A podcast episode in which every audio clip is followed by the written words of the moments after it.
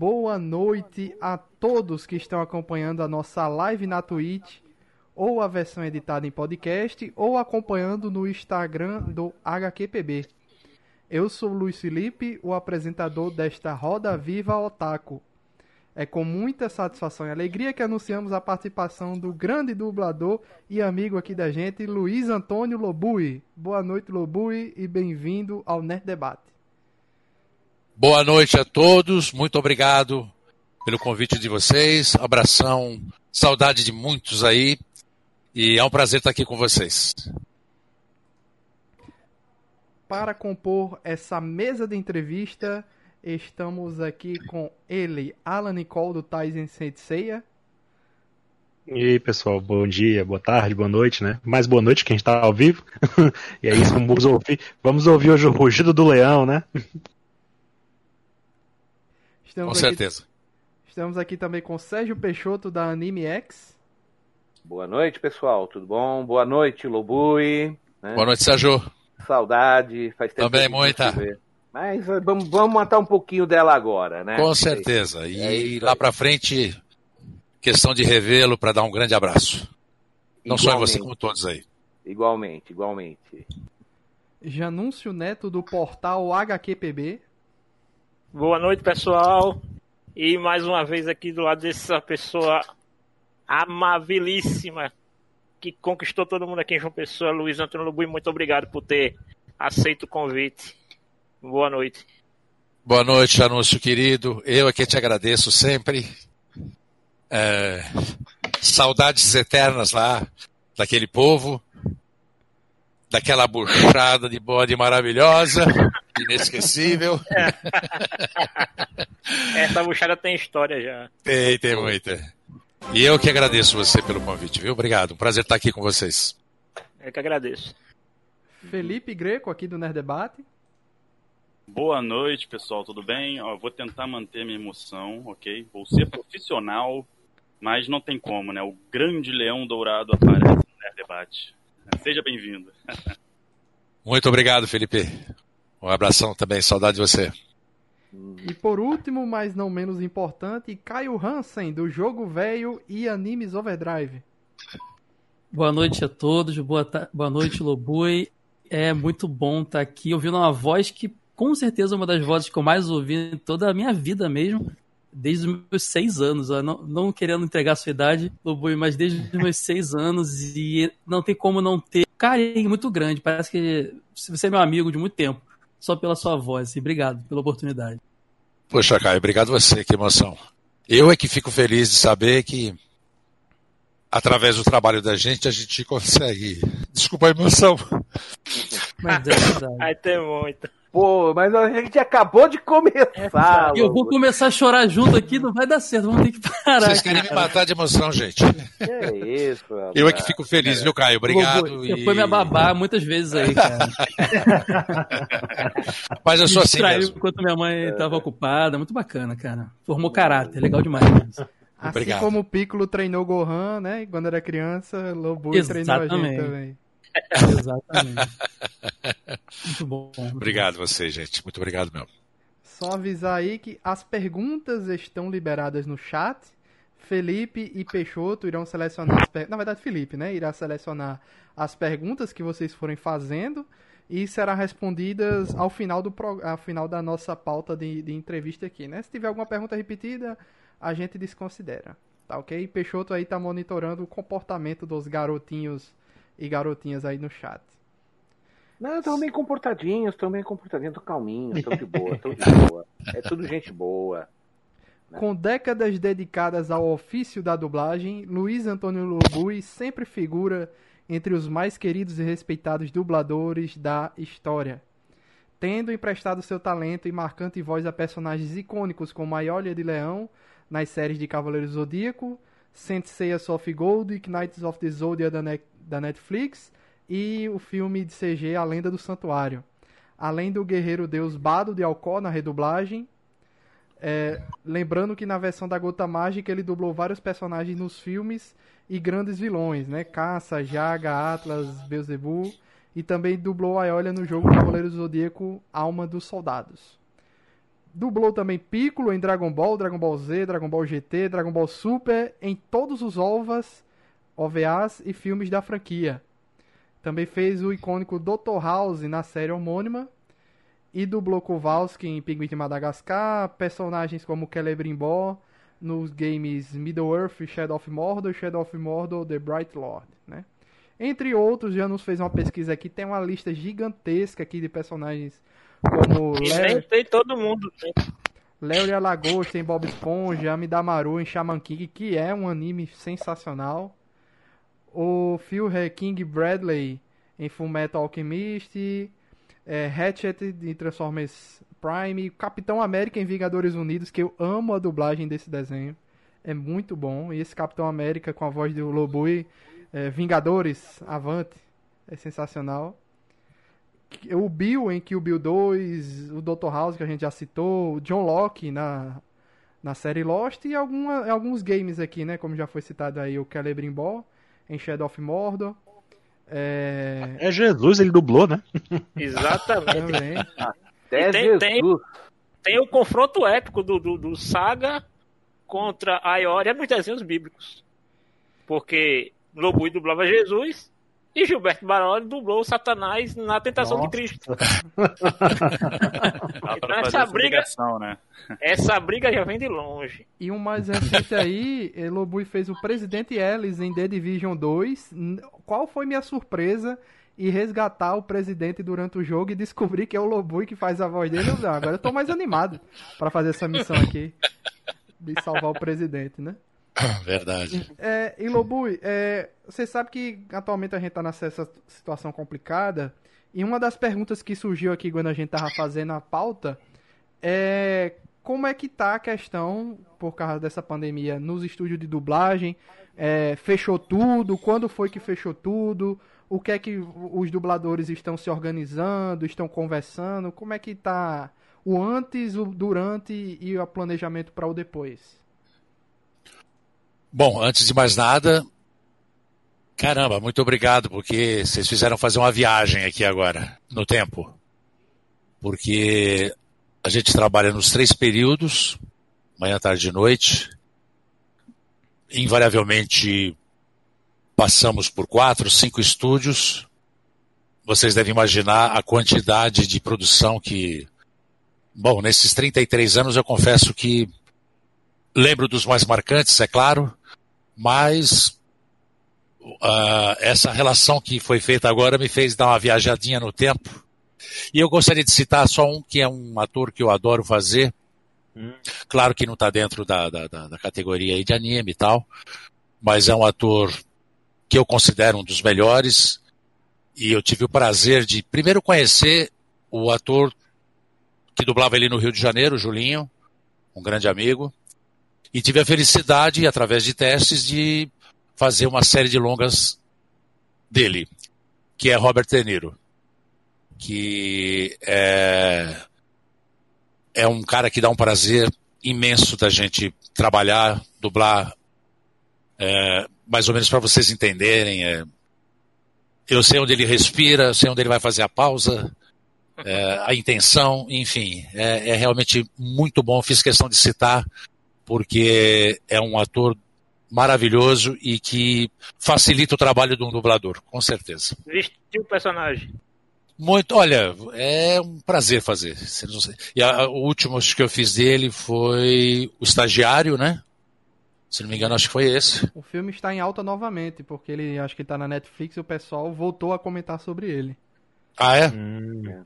Então, é, eu não, não tenho tido essa informação aí, mas legal saber porque é um belo filme. Uhum. Né? Um e, belo filme. Então, ó, e... Lobo, Lobo, só, só para.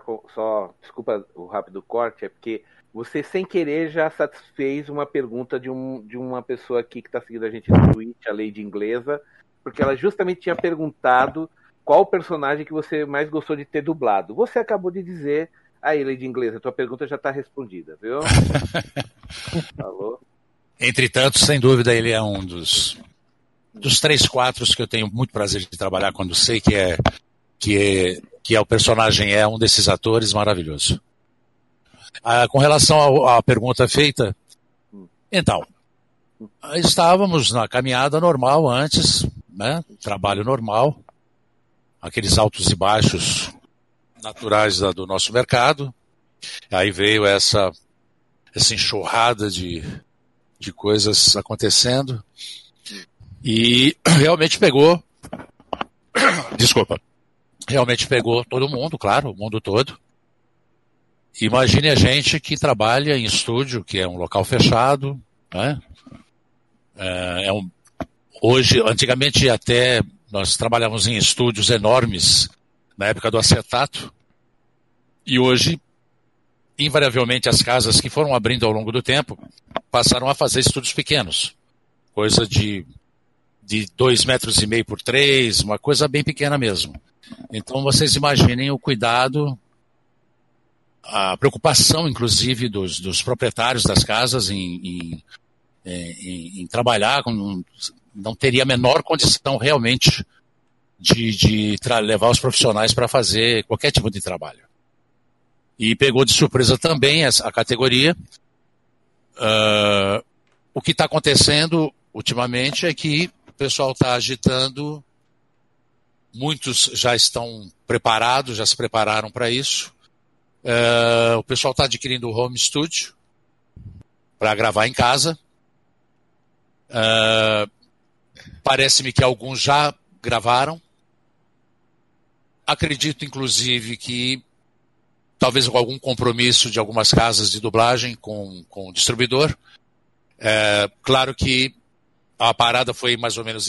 Mais ou menos não, foi. Que a última gravação feita por casas se não me engano, foi por volta de 18 de março de 19.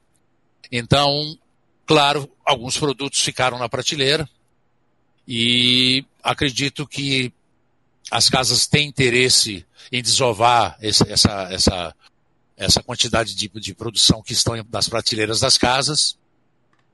E acredito que, dependendo do resultado, se caso isso não for descoberto logo uma vacina, algum remédio aí que, que a gente possa sair para a rua, eu acredito que Uh, mesmo com home studio, a, a, a, o trabalho vai parar porque não se está produzindo lá fora também. Nosso, o mercado, o maior mercado produtor é os Estados Unidos, né? Uhum. Uh, depois Japão, essa coisa toda, Europa. E acredito que, uh, como a produção parou lá também, acredito que mais ou menos um mês, um mês e meio, o pessoal desova essa quantidade de trabalho que tem nas prateleiras e a gente para novamente, não tem como. É mais ou menos isso aí, uma ideia de, de, de como estamos no mercado.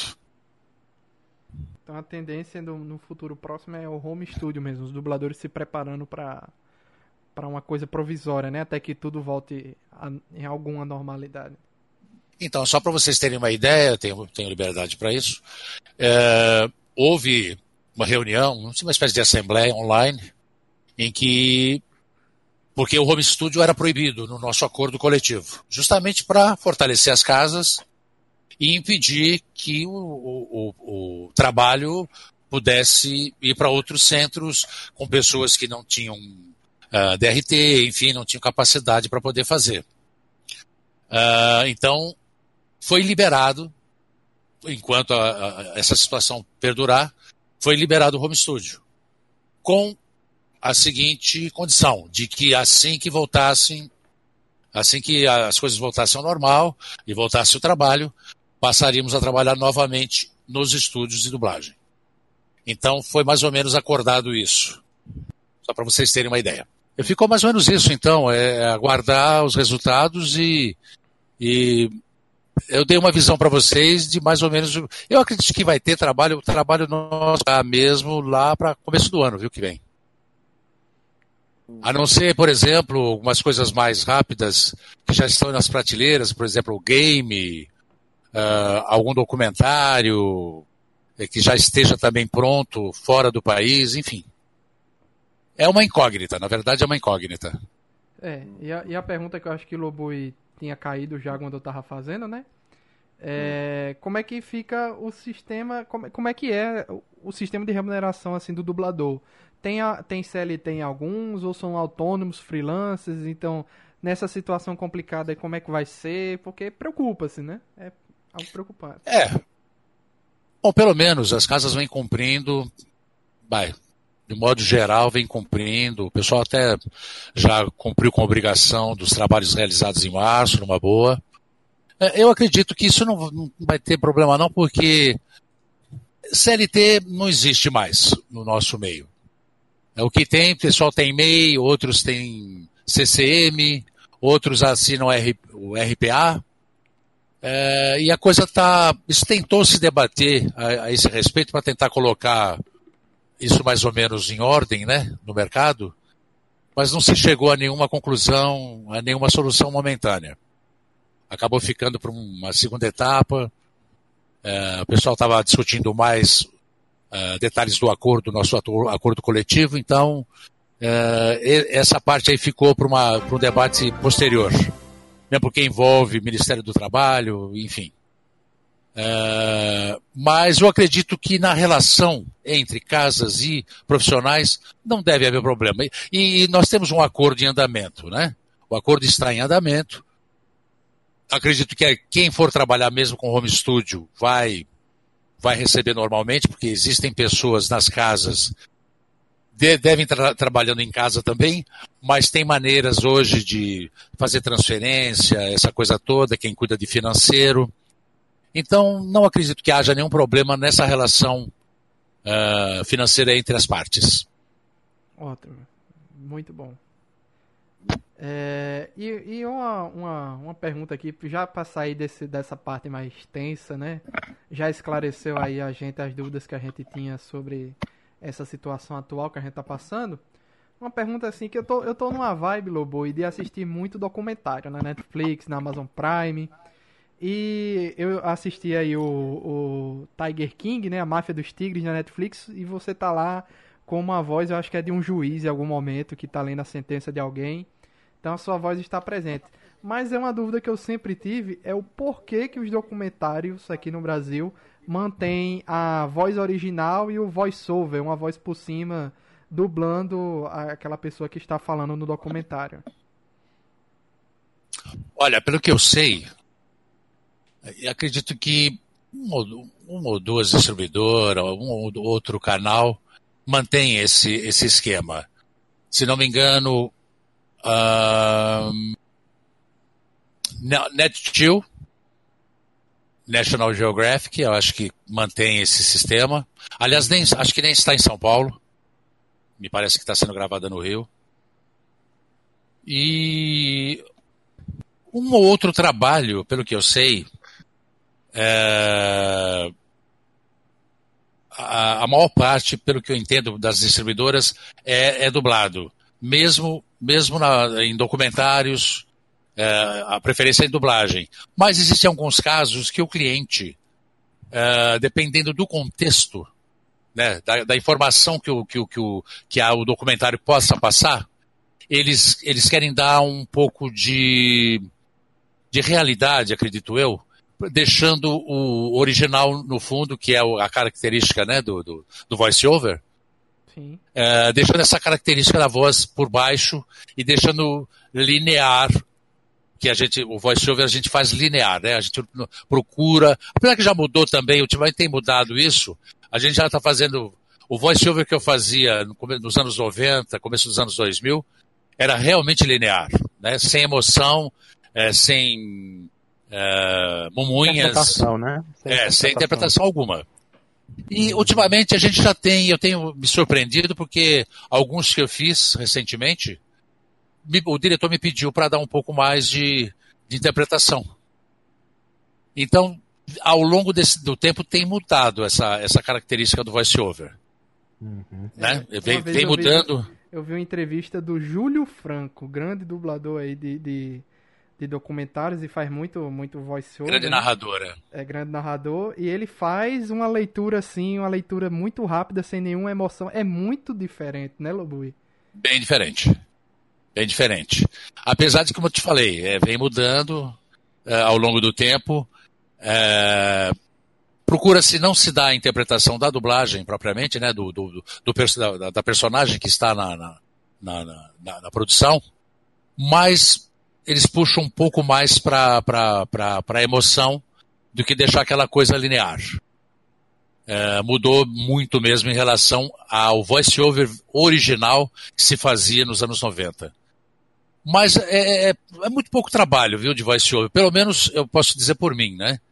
É, e como eu frequento as casas, você acaba sabendo uh, desses detalhes, desse tipo de trabalho, se há ou não há com muita frequência. Então, é, é uma coisa que acredito até que lá atrás se fazia muito mais uh, voice-over do que se faz hoje. Agora, quem partiu propriamente de que saiu de, de uma dublagem que foi para voice-over, para todo, todos os trabalhos dele, foi a, a National Geographic, isso eu tenho certeza. Entendi. Excelente. Então, pergunta, minha dúvida aí, tirada e respondida, né? Se tiver mais alguma dúvida, mas eu acho que deu para deu para dar uma ideia né, desse, desse, desse, desse assunto aí. Não, deu sim, faz total sentido, né? O cliente querer que fique um. Ainda mais assim, documentários que, que de, de, de investigação criminal, que é uma Perfeito. coisa que tá assistindo, né? É, eu até ia falar a respeito disso. É, não tem aquela frieza de um, uma narração, de um, de um, de um voice-over. Uh, quando cai na coisa da emoção, por exemplo, crime, uh, eu lembro de né, esposas assassinas, uh, serial killer, vários eu fiz. Então, eles passaram a adotar esse novo, esse novo sistema de voice-over, né? vamos dizer, uma, uma, uma nova, uma repaginação do voice-over. Uh, então, esse, principalmente esses, esses, essas produções que envolvem emoção, eles procuraram uh, pedir para que, que os profissionais, no caso direção e dublagem, uh, dessem um pouco mais de emoção na fala para não ficar uma coisa, aquela coisa linear, fria. Eles achavam que daria um pouco mais de, de, de conteúdo no, no final da, da, da, da produção. Muito bem. Alan Nicole, vou lhe dar a honra aí de ser um dos primeiros a fazer sua pergunta para o Lobui. eu tenho muitas, né? Eu listei um bocado. Mas assim, é, eu acho que eu vou começar perguntando é, sobre a sua percepção naquela época, né, de Cavaleiros e tal, quando é, como, é que você, como é que você percebeu o, o, o, impacto né, na dublagem? Como é que você percebeu? Quando foi que você percebeu que as coisas estavam começando a mudar, que vocês começaram a ganhar mais visibilidade? Como foi naquela época? Foi uma foi uma coisa num compasso normal, não foi não foi avassalador, porque uhum. eu, eu lembro que quando eu iniciei, eu comecei na Alamo e existiam séries lá, Flashman, Changeman, hum. Kamen Rider, etc. Né? Uh, então, já havia muitas produções uh, de animes na, na televisão, né? Uhum. Mas o Cavaleiros foi um, foi um, como é que a gente costuma falar? É, tá me faltando a palavra. Foi um divisor de águas uhum. nessa questão, sabe? Foi um divisor de águas porque Uh, ah, para quem na, na, juventude, eu lembro de National Kid, que era uma loucura, eu era molecão, mas era apaixonado, né? Eu corria para casa para assistir o National Kid e, e, eu sentia na moçada, tinha um, tinha um público legal, né? Mas o Cavaleiros veio para mudar a história, né? Mudou totalmente a história. E a gente foi surpreendido gradativamente, não foi uma coisa que impactou de uma vez. A gente foi sentindo devagar. Cada vez que algum. Cada vez que a gente fazia um contato com alguém que era ligado, bom, Serginho está aí, ele é um cara que, que vem de, dos anos 90, né? Uh, ele pode até talvez explicar melhor essa evolução. Mas para nós, a nossa visão na, na dublagem, é, foi uma coisa gradativa, que a gente foi tomando conta assim, espera um pouco. Ela foi, foi crescendo, foi crescendo, e, e aí apareciam pessoas, convites. Eu, eu, eu, lembro que comecei a fazer entrevistas para a revista, acho que chamava Reishin, se não me engano. Sim, é, a Reishin, né? A Fiz uma, eu lembro que fiz uma entrevista até legal, longa, e aí começou a mudar. E a gente começou a perceber que isso começou também a infiltrar, as pessoas começaram a se interessar pelas outras séries também, né? Mas o, o, o Cavaleiros foi o grande percursor disso tudo. Mas assim, não houve uma data específica, uma época específica. Foi uma coisa que ela veio crescendo e devagar a gente foi tomando consciência do que estava acontecendo. Através desses convites de, eh, de revistas, de grupos, até chegar nesse momento incrível. Até eu me recordo, uh, eu estava, nós estávamos em quatro. Eu, Wendell, a Fátima e quem mais? Tá faltando mais, eu vou lembrar já. Nós fomos para Canoas, no Rio Grande do Sul, uhum. num evento. Uhum. E eram dois colégios assim, que separavam era um muro. E eu olhei para aquilo e falei, meu Deus, o que está acontecendo aqui? Depois a gente frequentou outros eventos, já começou a se acostumar. Mas esse de Canoas foi um dos primeiros. E eu me recordo que olhava uh, no pátio e existia só uma porta que dava acesso para o outro colégio. Mas os dois estavam superlotados. E uma pessoa do evento me falou: olha, a gente, a gente acompanha com os convites e papapá, as vendas de ingressos. Nós estamos, nós estamos com 10 mil pessoas. Eu falei: como, como assim? 10 mil pessoas. E me lembro que teve uma confusão danada, porque no, no, teatro cabiam 500 pessoas, eles devem ter dado senhas, enfim, não sei como é que funcionou. Mas houve até briga, teve, teve até mal-estar lá fora, as pessoas querendo entrar dentro do teatro para ver a gente e tal. E eu, eu falei, mas nunca imaginei na minha vida que pudesse uh, conviver com aquilo, ver de perto. A gente passava pelo pátio, e, e, e, você tinha que pedir licença para passar, porque eram, eram muitas. Bom, vocês imaginam, 10 mil pessoas. É, é, hum. em, dizer, vamos dizer aí, da, da, aquele espaço daria o quê? Um, um, quarteirão todo, dois quarteirões, vai. Os colégios ocupavam. Loucura. Então, é, essas coisas que vieram que foram fazendo com que a, a, gente fosse tomando consciência devagar. A gente foi tendo consciência do, do, do, do da avalanche que estava vindo em cima desse, de, de, desse, desse dessa, dessa coisa que. É, eu lembro que, que a gente não tinha muito acesso à internet, essa coisa toda, era muito é, celular, né? BIP, essa coisa toda. Então, não, tem, não tinha essa facilidade que tem hoje. A gente, eu converso com o Janúncio, por exemplo, enfim, a distância numa boa. Agora, vocês imaginam como era mais difícil para a gente ter essa noção do que realmente vinha acontecendo. E foi uma loucura. Mas foi, eu lembro que foi gradativo, não foi uma coisa assim, de repente um bom, ah, nossa, o que, que, é isso? Não, foi uma coisa que veio crescendo e, e, e aí foi tomando esse vulto, vulto, todo que vocês já estão, vocês são escolados e, e têm mais informações do que eu em cima desses fatos todos que acontecem com os eventos do Brasil todo. Uhum. O, aí o, eu, eu posso fazer só um adendo para completar o que o Lobui falou, gente? É, Por favor, Serginho. Tá, é, não, que realmente o Lobui está corretíssimo ao dizer que foi uma coisa gradual, uma coisa que ninguém estava esperando que acontecesse, porque é, durante os anos é, 70 e 80 nunca deixou de ter desenho japonês. Sempre houve. Mas nunca houve essa procura para saber quem era a voz por trás do personagem. Isso. Né? Uhum. Aí quando começou com Cavaleiros, eu sei que foi um estopim pequeno. Eu não sei se foi porque um foi convidado para ir num evento de São Paulo ou se foi por causa de matéria. Eu não me lembro exatamente qual foi o estopim. Mas eu sei que daí começou um crescendo e começou um interesse cada vez maior por se saber quem eram os dubladores, né? Uhum. Né? Até, até, tenho... que chegou, até que chegou um ponto tal, isso eu estou falando como organizador de evento, tá, gente? Tá? Uhum. É, nós não podíamos mais fazer eventos sem convidar um ou dois dubladores. Acabou chegando nesse ponto e está assim até hoje. Mas antigamente ninguém ninguém se import... entenda, Lobo, e não estou Claro, não, tô... pelo amor de Deus, só estou dizendo. Claro, estou entendendo perfeitamente. Que antes de Cavaleiros, de fato, ninguém se importava em saber quem era o dublador, só curtia. Só que, como Cavaleiros ele foi uma febre que cobriu todos os ângulos possíveis da sociedade. Foi um, foi um frisson ensandecido entre 94 até 97, né? Perfeito.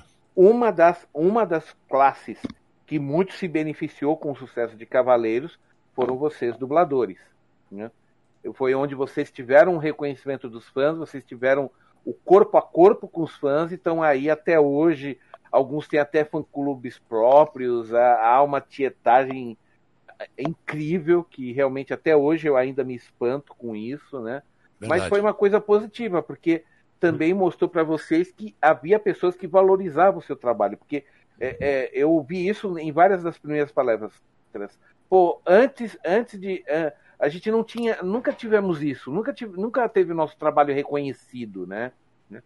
E Verdade. hoje, e hoje em dia, dublador é uma. É não só uma profissão muito respeitada é, entre, entre os, o público em geral, como muitos jovens anseiam por ser dubladores e entraram para a dublagem por causa do impulso inicial de Cavaleiros, né? Verdade. É, eu, eu, até te digo uma coisa, você falou hum. É, desse negócio do impacto.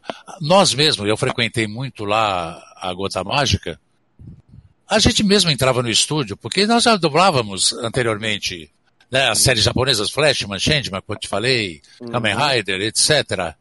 Uhum. Uh, e a gente mesmo entrava, é mais um trabalho. O dia a dia comum da gente. Uhum. Então, a gente tem que eternamente agradecer a produção do Cavaleiros, porque uh, o roteirista do, do Cavaleiro Zodíaco e tal, ele foi muito feliz porque a, a, qualidade do trabalho feito em cima do Cavaleiros Zodíacos foi que atraiu a atenção do público. E a gente veio a, a reboque disso, na verdade. A gente acabou vindo a reboque. Porque a série encantou o público. A série chamava a atenção do público. O pessoal curtia demais tudo aquilo, as sagas e tal, né?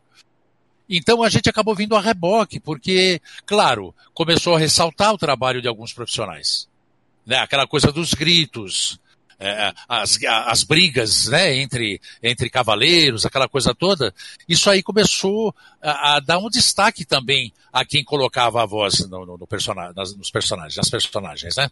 Então, a, na verdade, e sendo justo, o, o, a qualidade desse, de, de, de, dessa produção foi maravilhosa. E a gente acabou vindo a reboque dessa produção linda que tinha no Cavaleiros, e a gente acabou vindo a reboque porque, inclusive, ajudou a ressaltar é, é, é a, a, qualidade de cada profissional que tinha na dublagem.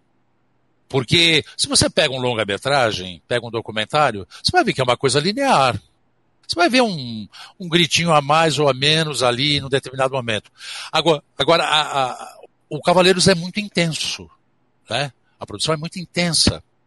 Então isso aí ajudou uh, os profissionais da dublagem a se redescobrirem também. E, e começou a ressaltar né, o talento de cada um dos, dos profissionais que, que faziam o trabalho e tal. E, e, e, eu acho que isso chamou a atenção também de quem já acompanhava a série e era fã zaça da série, começou a falar, oh, que legal, acho que eu, eu digo por mim que eu também tenho ídolos, então eu falo, pô, eu, eu, eu teria essa mesma atenção.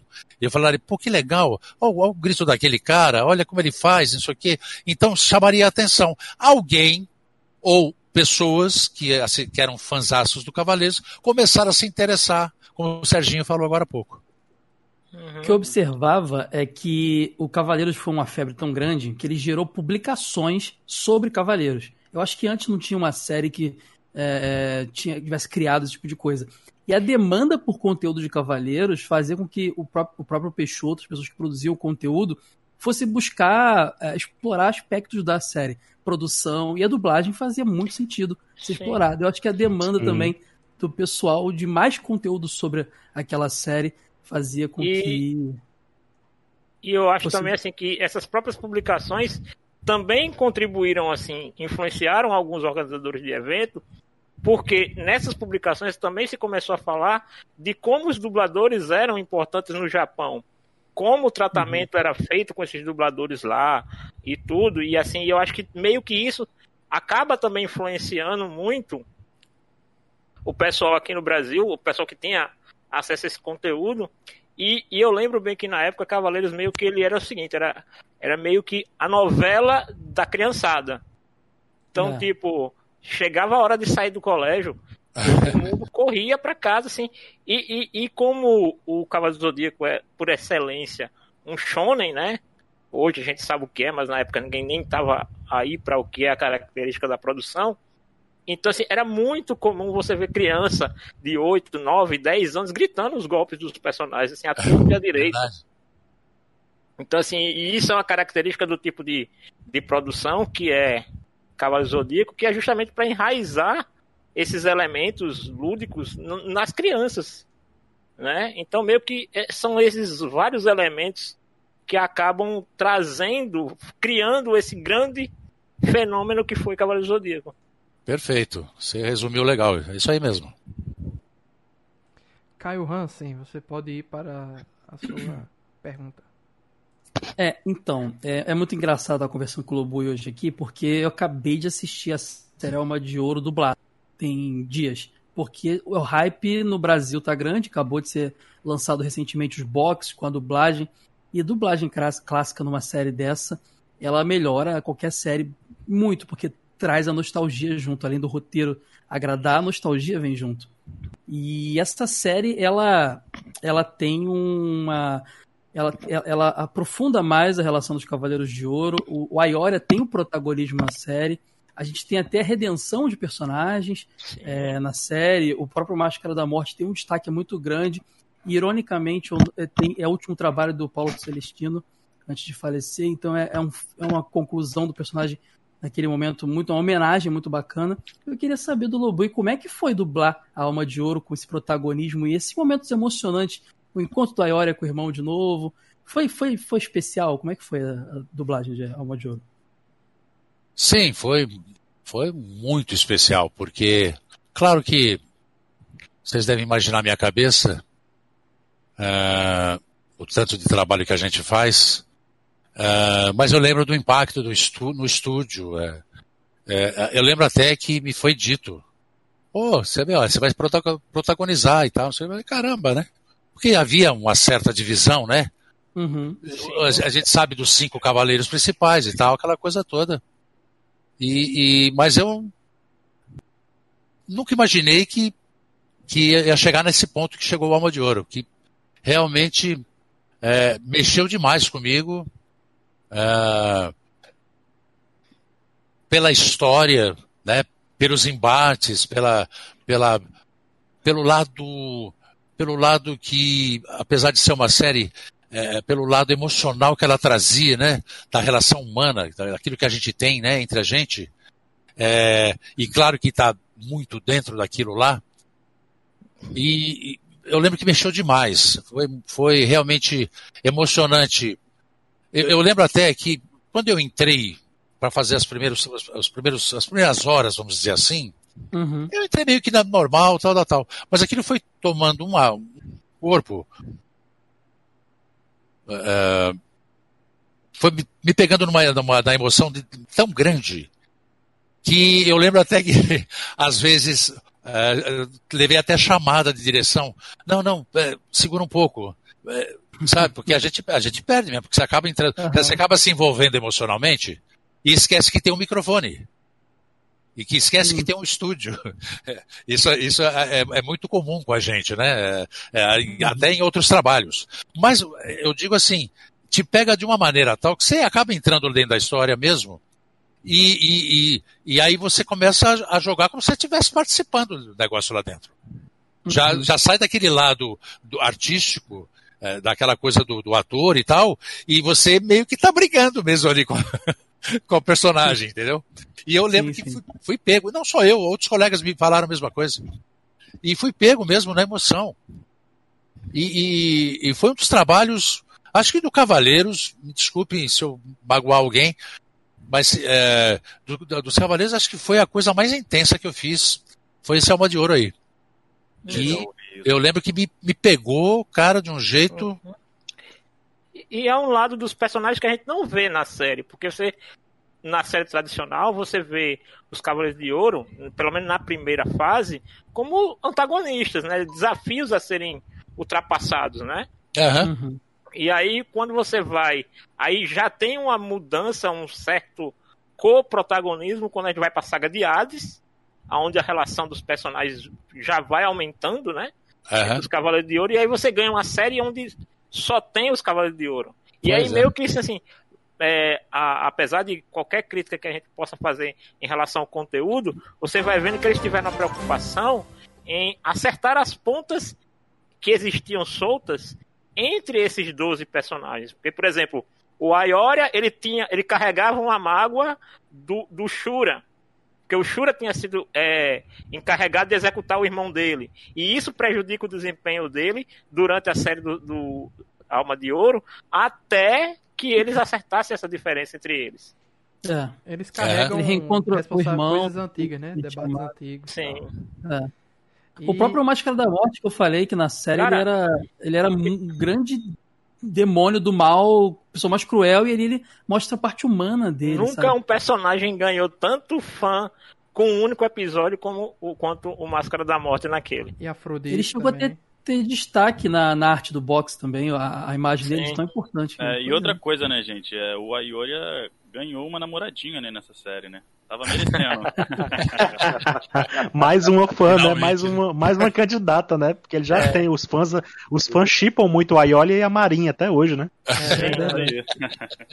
É, é. é o leão que manda. E essa série, tá Lobo, tem um, um, uma grande peculiaridade, porque eu acho que desde 2015, 2016, a dublagem já estava completa. É antigo, é. E 2017, eu lembro até né? hoje que foi num HQPB que o Lobui veio aqui, eu perguntei uhum. para ele. A... 2014, já desde 2014 que a gente já sabia do, do Soul of Gold, né? É. Alma de uhum. Ouro. E quando o Lobui já voltou pela segunda vez em 2015, a gente já sabia que estava concluindo a dublagem. Aí a gente né? conseguiu essa informação. Eu, eu, eu, até passei um. Eu acho que comentei com o Janus, eu até passei um. Uns maus bocados por causa disso. Sim. Não, é, Lembra? Eu vou, eu vou, uhum. eu vou pedir para você explicar isso porque foi o seguinte. É, Alan tinha me mandado essa pergunta para perguntar ao Lobui aqui sobre uhum. a dublagem. A gente gravou um vídeo, esse vídeo não foi editado a tempo. Lobui foi para um outro evento, não sei se foi no Rio de Janeiro, foi em outro canto. Lá ele deu essa informação, só que eles foram mais rápidos e já, já divulgaram. E a gente, o vídeo ainda foi outra pessoa que estava editando, demorou para sair. Então a gente perdeu o furo de reportagem. Mas assim, uhum. gerou problemas a você, Lobo, essa, esse furo de, informação? Esse, esse vazamento. Olha, no, no, Rio eu não me lembro. No Rio não, mas aí em João Pessoa o Janúncio sabe. teve umas puxadas de orelha, teve umas puxadas mas a dublagem, não, não, a dublagem mesmo, a dublagem mesmo começou, começou exatamente quando, você lembra? Quando foi? Não lembro. É assim, Porque que a, a partir série, de determinado de momento, uhum, nós precisamos assinar um contrato de confidencialidade. Sim, uhum. sim. É o famoso embargo. Exatamente. E uh, nessa época, nessa, quando eu fui a segunda vez para João Pessoa, acho que não havia o contrato de confidencialidade ainda. Uhum. Mas eu me recordo que a gente estava numa reunião só nós do evento tal, né? Sim. Já não se estava presente, tinha o quê? Uma, uma dúzia de pessoas. Sim, sim, sim. E me foi perguntado. E eu Falei, falei, olha, e, e falei, ah, inclusive falei a verdade. Falei, olha, nós gravamos três capítulos, mas ainda não, não pode ser divulgado. Uhum. É, a, a, pedido do, do, do, das, das, casas e tal.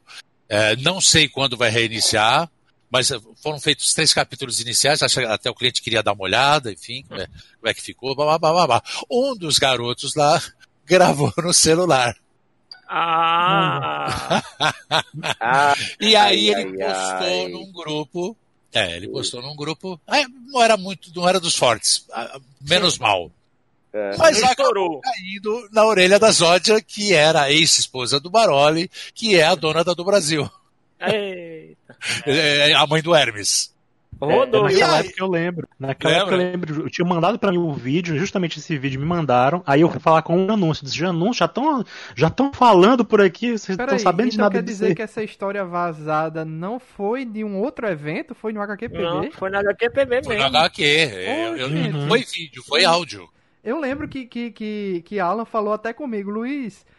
Eu pensei já estavam que. sabendo. É, como é que já tá essa informação aqui no, em outros sites? se você entrevistou o Lobui e nem tá editada ainda. Como é que pode assim? Eu, eu fiquei sem saber. Agora é. que eu tô entendendo. Agora, anos depois que eu tô entendendo essa história. Agora, agora a última peça do quebra-cabeça é, chegou. Mas, rapaz... Não, pra vocês terem uma noção como essas coisas vazam às vezes, sem, às vezes é sem controle. Eu lembro que outro, outro grande. O Lobui talvez lembre disso também. Outro grande mistério também era a dublagem do primeiro jogo dos Cavaleiros, o, o Alma dos Soldados. Sim. Porque quando ela começou a ser escalado, foi tanto mistério que ninguém sabia, né? Aí um passarinho me contou que estava acontecendo um movimento estranho. Então, esse movimento foi antes mesmo do jogo em si ser anunciado no Japão. Quer dizer, já estavam selecionando os dubladores. É, é já estavam meio, do... é, meio que sincronizados o lançamento do jogo, né? Para que seja fosse feito ao mesmo tempo no mundo todo, né? Então eles já estavam escalando o elenco antes de anunciarem o jogo. Então, é, é, a partir de um determinado momento a coisa pegou fogo mesmo e a, a, a ponto de chegar hoje, quando você. Independe de, de ser anime ou não, tem outros trabalhos que a gente assina também. Hoje, uhum. invariavelmente, você, nos seus trabalhos, você é obrigado a assinar um termo de confidencialidade, não tem como. É. Mas como foi isso? E às vezes os caras ficam. Hã? A esposa do Baroli ficou sabendo, aí como é que foi? A, a Zódia é muito a minha amiga, nossa, eu conheço a Zódia. Eu comecei com a Zódia, ela foi dubladora também, diretora, enfim. Sim. E, na verdade, é, as, os três capítulos haviam sido gravados lá na do Brasil. Uhum. E, e, coincidiu de eu ir lá para João Pessoa e tal, tal, tal. E, mas não havia essa pressão, não tinha contrato de confidencialidade. Mas, assim, chamavam a atenção, a gente não fala nada, tá, papi, papapá, papapá. E eu meio que, ah, tô, tô aqui entre as pessoas na salinha lá, lembra, né? É, é agora, assim, para lembrar quem era que estava nessa sala, pra gente pelo menos assim deduzir quem pode ter sido, não faço a mínima ideia. Imaginei. E também, eu também depois conversei não, com ela, falei, ah, olha, se for pra, pra tomar alguma atitude, paciência, já foi, não tem. Ah, chorar claro. o leite derramado não dá, é né? aquela coisa, né, não. né, assim. Mas foi um garoto, eu acho que foi um, eu não lembro quem deve é. Ter sido algum staff, deve ter, é, deve pode ter ser. sido algum staff. É, e, um, e, fato, um, e acho que ele ligou o celular e ficou com o celular assim na perna, alguma coisa. Mesmo porque a sorte, é, também foi um pouco de sorte isso. Uhum. A, a, o áudio era muito ruim que eu ouvi. Uhum. Era, era, ah, tá. era uma coisa abafada, de lo... parecia que eu estava na esquina falando, tá, tá entendendo? Uhum. Mas, de é, qualquer o, forma, chamou atenção.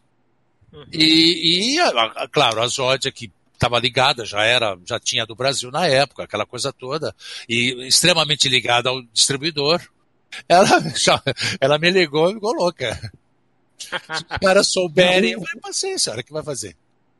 É, o fato já, é, que, é que um episódio foi, foi passado na CCXP, né, em São, 2016, em São Paulo, o primeiro episódio, né, piloto, e ninguém gravou, ninguém filmou nada, então a gente ficou remoendo para saber como é que tinha sido de fato a dublagem por muito tempo. Tá vendo? Então, assim, essa animação, quando saiu agora, sai só agora, né? Recentemente, 2020, Sim. foi muito aguardada, assim. Apesar de a gente já conhecer a série do japonês que todo mundo tinha assistido desde 2015, quando foi estreado no Japão, era muito aguardada a dublagem, né? É.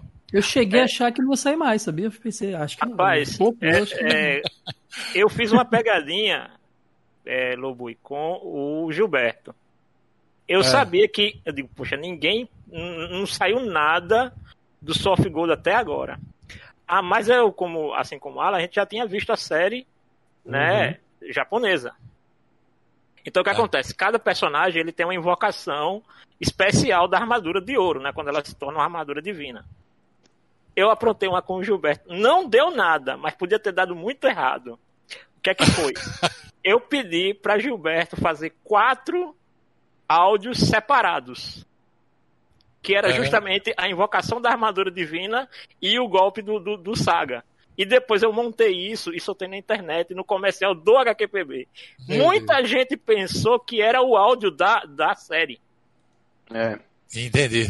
Entendeu? Porque assim, eu peguei, assim, tanto é que assim, ele não teve culpa nenhuma, foi totalmente inocente, porque a, ele, ele fez as gravações isoladas, é. ele não, não viu nenhum sentido daquilo, E depois na edição a gente montou e a gente pegou um frame da animação, colocamos o áudio em cima e todo mundo, meu Deus, a cena do. do saiu uma cena dublada, tal, não sei o quê. E a gente disse, não, não é oficial não, gente. Isso aqui é só uma montagem que a gente fez. Eu lembro até que. Inclusive comentei isso com a Zódia. Falei, não, Zódia, eu comentei, fiz um comentário ali, as pessoas do evento tal. A gente tava numa sala. Tanto que no, quando eu fui pro palco lá no HQ, uhum teve uma, uma, pessoa, um fã lá, que perguntou: Pô, escuta, e com relação. A... Eu falei: Não, não estou sabendo de nada. Falei no palco. É. O que vale é o que está no palco, né? O que, então... É, o que vale é que está no palco, né? Pra minha cabeça, eu falei: Não, tô ali com a moçada, tudo bem, né? Mas. E também não tinha essa pressão. Hoje, por exemplo, eu tomo cuidado, porque eu assino um contrato. Naquela época eu não assinava. Era mais, a, era mais no papo mesmo, ó, cuidado. Um acordo verbal. Um acordo é, verbal, acordo verbal né? A Netflix eu, eu é, bem, é, bem, rigorosa, né? Hoje em dia, a Netflix é bem rigorosa com isso também, né? Tá, não, hoje vocês não estão entendendo. Para trabalhar tá ruim porque a tela onde a gente, onde é projetado, onde, é, passa, onde passa o, o, a, o trabalho qualquer, seja uma ração, melhor, um documentário, uma série, um longa, é, é, vem com tanta coisa, vem um X no meio primeiro. Uhum. Imagina uma tela tem um X no meio, de, de ponta a ponta. Aí vem é, informações da, da, da, da, distribuidora em, em, coisas pequenas assim. Chega ao, ao cúmulo de se, se colocar no canto da tela, não atrapalha tanto. Porque normalmente fica centralizado, né? A boca Sim. do boneco está ali no meio e tal. Sim. Mas chega ao cúmulo de colocarem até no meio da tela. Uhum. Então, tá uma coisa assim terrível. E tudo porque o, o medo da pirataria. Sim. Porque lá no passado, muita gente que trabalhava em técnica vazava. Vazava, sugava. Até, até, em, até em VHS. Em, uhum. Entendeu? Eu, eu, eu, lembro que o Carlinhos, quando ele veio aqui em 2016, ele falou que, pronto, eles dublaram o, o game né? O, como o Alan falou, Alma dos Soldados. É. E, e ele disse o seguinte, foi horrível a experiência, porque é o seguinte, o cliente não mandou os vídeos para ele interpretar o que o personagem estava falando.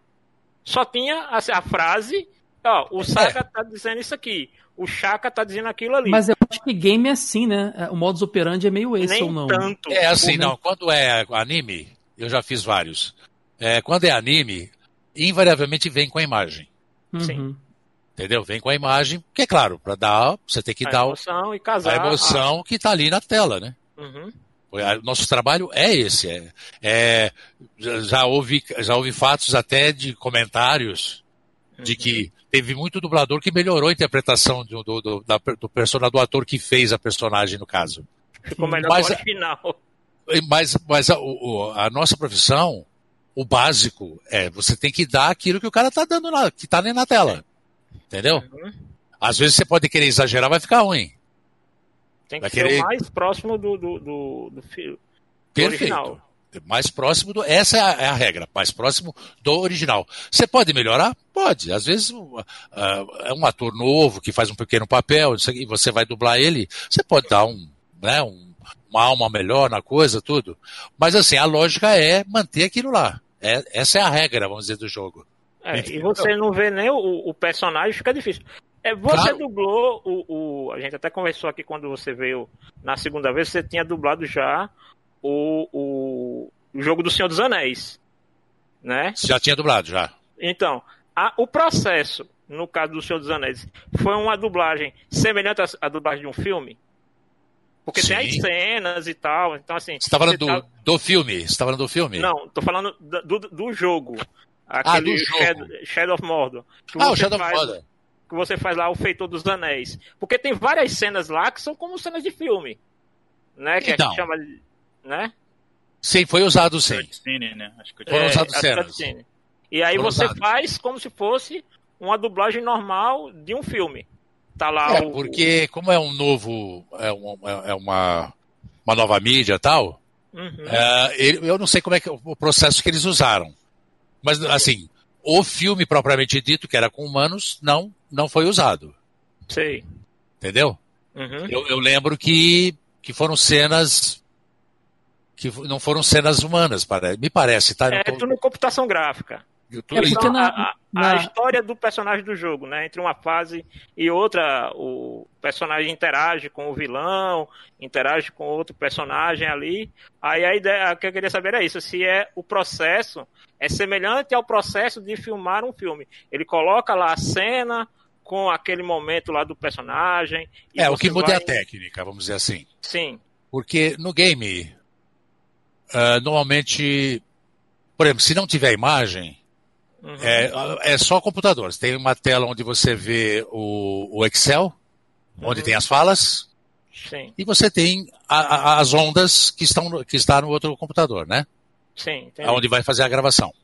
Uhum. Então, uh, você é claro que você acompanha, você tem o texto aqui e você tem a onda né, da, da gravação aqui do lado esquerdo, no caso. Então, o que acontece? Você ouve na primeira, grava na segunda, não para. Hum. Ainda mais se você, ainda mais se você pega o personagem, você já tem um domínio e tal, uh, você sai, sai da gravação, é, os caras soltam o, o, o Pro Tools lá, ou seja lá o que for, uh, então você vem ouvindo o original. Você está com o texto aqui do teu lado. Então o que acontece? Você ouviu, já tem a próxima que está na sequência é para você gravar. Tem as duas, tem as, como é que eu poderia usar? São as duas, as duas trilhas, sei lá. As duas faixas de áudio. Duas faixas, é. São duas faixas. Seu, aqui está o original. Na segunda você grava. Então, invariavelmente, pelo menos os trabalhos que eu já fiz, é assim, ouve para você ter a emoção do, da, né, de como o cara está falando aquele texto. E já na segunda você olha para o texto e grava nessa segunda onda. Sim. Entendi. Entendeu? Agora tem aqueles que vêm com a imagem. É, porque são grandes, não. não a grande diferença é que no game você tem o CG, né, que são os vídeos, que aí a dublagem entra ali tudo bem, você tem uma imagem. Mas tem aquela dublagem que entra durante o momento que o cara tá controlando o bonequinho. É, o, então o, vai parecer. O in-game, Exato. É, então não tem como você dublar numa imagem, porque aquilo vai aparecer Sim. em momentos diversos. É, Aí, exatamente. Eu digo assim. É, eu, é fica estranho, a, realmente. A é, pergunta é. é mais direcionada realmente para aqueles momentos em que tem as cutscenes, né, como a gente chama, que Isso. são momentos ali de interação. É, inclusive eu estava revendo aqui para pesquisa, né, tem, além do, do Soft Gold, o Soft Gold não, o Shadow of Mordor e, o, e a sequência, que é um personagem muito muito legal, assim, a voz do Blue, assim, casa perfeitamente. Quem não viu ainda, procure no YouTube que tem. E é muito legal. E, e eu fiquei surpreso que em Uncharted 1, o Lobui faz o vilão do jogo. Ah, sim. No Uncharted 1, o Lobui dubla o vilão do jogo. Aham. É muito legal quando a gente... E é, é, assim, é como o Luiz, a gente tá vendo o jogo, ou tá jogando o jogo, e de repente, pimba, tá lá a voz de um dublador que a gente conhece. É, o, é e assim, né? Eu no mercado, hoje já não tanto, mas no início é, eu era colocado para fazer maduro, galã, essa coisa toda. né? A, a, você vai, claro, a voz vai envelhecendo e tudo mais, e claro, vão chegando novos talentos no mercado, isso é natural, acontece em todos os mercados. E, e aí você já começa a ser visto como velhinho. Entendeu? e isso foi legal porque me deu a oportunidade, começaram a me colocar para fazer um negão, começaram a me colocar para fazer um bandido, um, né, um inimigo e tal, tal, tal. Então foi legal porque foi um desafio diferente para mim. Porque normalmente eu olhava pra minha cara e falava assim, não, esse cara é o bonzinho, ele vai fazer o mocinho, tal, tal, tal. É. então, quando começaram a ver esses desafios aí, foi interessante para mim, porque é, começou a puxar mais da, da minha interpretação para uma coisa legal pra caramba, que é justamente essa coisa de é, esgarniçar um pouco a voz, ser mais agressivo, mais contundente. Então, bacana, eu, eu gostei dessa, dessa mudança que houve ao longo do tempo para poder cair nessas personagens aí. Antes de Peixoto fazer a pergunta dele, eu, eu lembrei aqui de uma coisa que Lobui comentou no início da entrevista. Você se encontrou com Robert De Niro? Não, não, não. Com o, o outro dublador. Ah, eu tive o prazer de trabalhar com o Julinho. Ele chegou a vir para São Paulo, isso nos anos 90. Que ele fazia, sempre fez o Robert De Niro, né? Que é ah. é aquele esquema de quem dubla no Rio e tem um dublador em São Paulo, dependendo de quem vai fazer o estúdio Exato. que vai ficar. Né? Exato. Né? Porque, Só porque que o, a coincidência o Robert é De Niro tem uma voz muito característica na dublagem muito, também. Muito, muito. E o Julinho é muito marcante na voz dele. E, e eu lembro que uh, o cliente, isso foi nos anos 90, gente, imagina. Uh, o cliente exigiu a voz dele, então ele, porque não era muito raro isso. É, aliás, era raro isso. É, só quando o cliente realmente pedia a voz de um ator de, outro, de outra região, é que eles, que, que eles chamavam, senão não chamavam. É, usava o elenco do Rio, o Rio, usava o elenco de São Paulo, São Paulo. E eu tive o prazer de conhecer ele, que ele veio justamente dublar o Robert De Niro aqui, foi na BKS, inclusive. E eu fiz o parceiro dele, que era um, eu lembro que era um contador, não lembro o nome do filme, me desculpem, mas um filme muito legal. E o Robert De Niro, se não me engano, era um policial, daqueles bem escrotos, é, desmazelado, nada de gravatinha, aquela coisa toda. Bem, que é bem o estilo dele, né? Sim. Que ele gosta de fazer. E, e, eu lembro que conheci o Júlio e tal. E, na, e depois de algum tempo, eu fui chamado para fazer teste, assim como outros colegas. E, e Carlos Campanile, que é um irmão, um meu ídolo na dublagem, é, dublou ele, e muito bem, diga-se passagem, é, em filmes mais antigos, né? E dei a sorte de fazer o teste e comecei a pegar, a fazer o Robert Denis São Paulo numa sequência muito legal. Fiz vários trabalhos dele. O Campanile é o Freeza, o dublador do Freeza. Exato. Esse filme, esse filme, é o Fuga Meia-Noite. Fuga Meia-Noite? É, o De Niro tem que levar um contador. Exatamente. Fuga Meia-Noite chama. Meia então eu fiz o contador. Que inclusive foi um ator que eu acabei fazendo ele várias vezes depois também. Eu não vou me lembrar o nome Sim. dele agora. Mas foi muito legal essa, essa, essa, essa coisa que o mercado dá, proporciona, né? Então, tempos depois, eu acabei é, num teste, se não me engano, parece que foi no Rei da Comédia, que ele inclusive Uh, o Jerry Lewis faz o papel dele mesmo no filme. Sim, Jerry Lewis ele faz, interpreta ele mesmo. No, ele mesmo. Rei da é comédia, né? Aliás, me traz uma tristeza porque Rei da Comédia. Uhum. É, e é, me traz a tristeza porque logo depois o Nelsinho Batista, que era a voz do Jerry Lewis, não tinha para ninguém, né? Não, é assim, era igual a do Fred do Fred Flintstone, né? Assim, não tinha como ouvir uma outra voz que não fosse a dele. Exatamente, exatamente. E eu, e eu lembro que, dirigi, que naquele tempo era acetato ainda, era beta, enfim. A gente gravava com acetato. Então, e, e tinha que dublar assim, eram duas pistas e um, uma trilha. Então fazia-se uh, personagens menores e vozerio na trilha.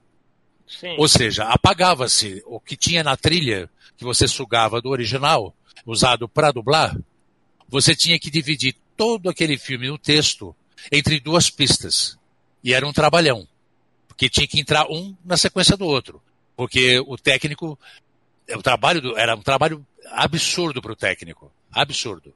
Hoje você tem, hoje você tem a, o digital que você, você, tem uma mesa com, sei lá, milhares de canais e tal, tal, tal. Imagina vocês três, três pistas só para gravar. Então eu lembro que o Nelson estava bem doente e a gente estava dublando juntos para justamente poupar essa parte das pistas uh, e para sobrar a pista 2 no caso para intercalar os outros personagens. Apesar que os dois apareciam muito nesse filme e praticamente viviam num palco, né? Sim. E eu lembro que ele começou a adoecer e o Antônio Moreno, que dirigiu, é, foi para o Jorge Barcelos, que no caso era, era o diretor da, da, do estúdio, e disse: Olha, infelizmente, ele não tem condições de acompanhar o Luiz, que é muito mais novo, tal, tal, tal. E ele já está, ele tosse, ele, já, ele tinha problema no pulmão. E eu lembro que teve, tiveram um trabalhão lá, porque tiveram que gravar ele sozinho. E logo em seguida ele veio a morrer. Esse foi o último filme que ele dublou. Como é que você lida com os fãs, homem? Ah, então.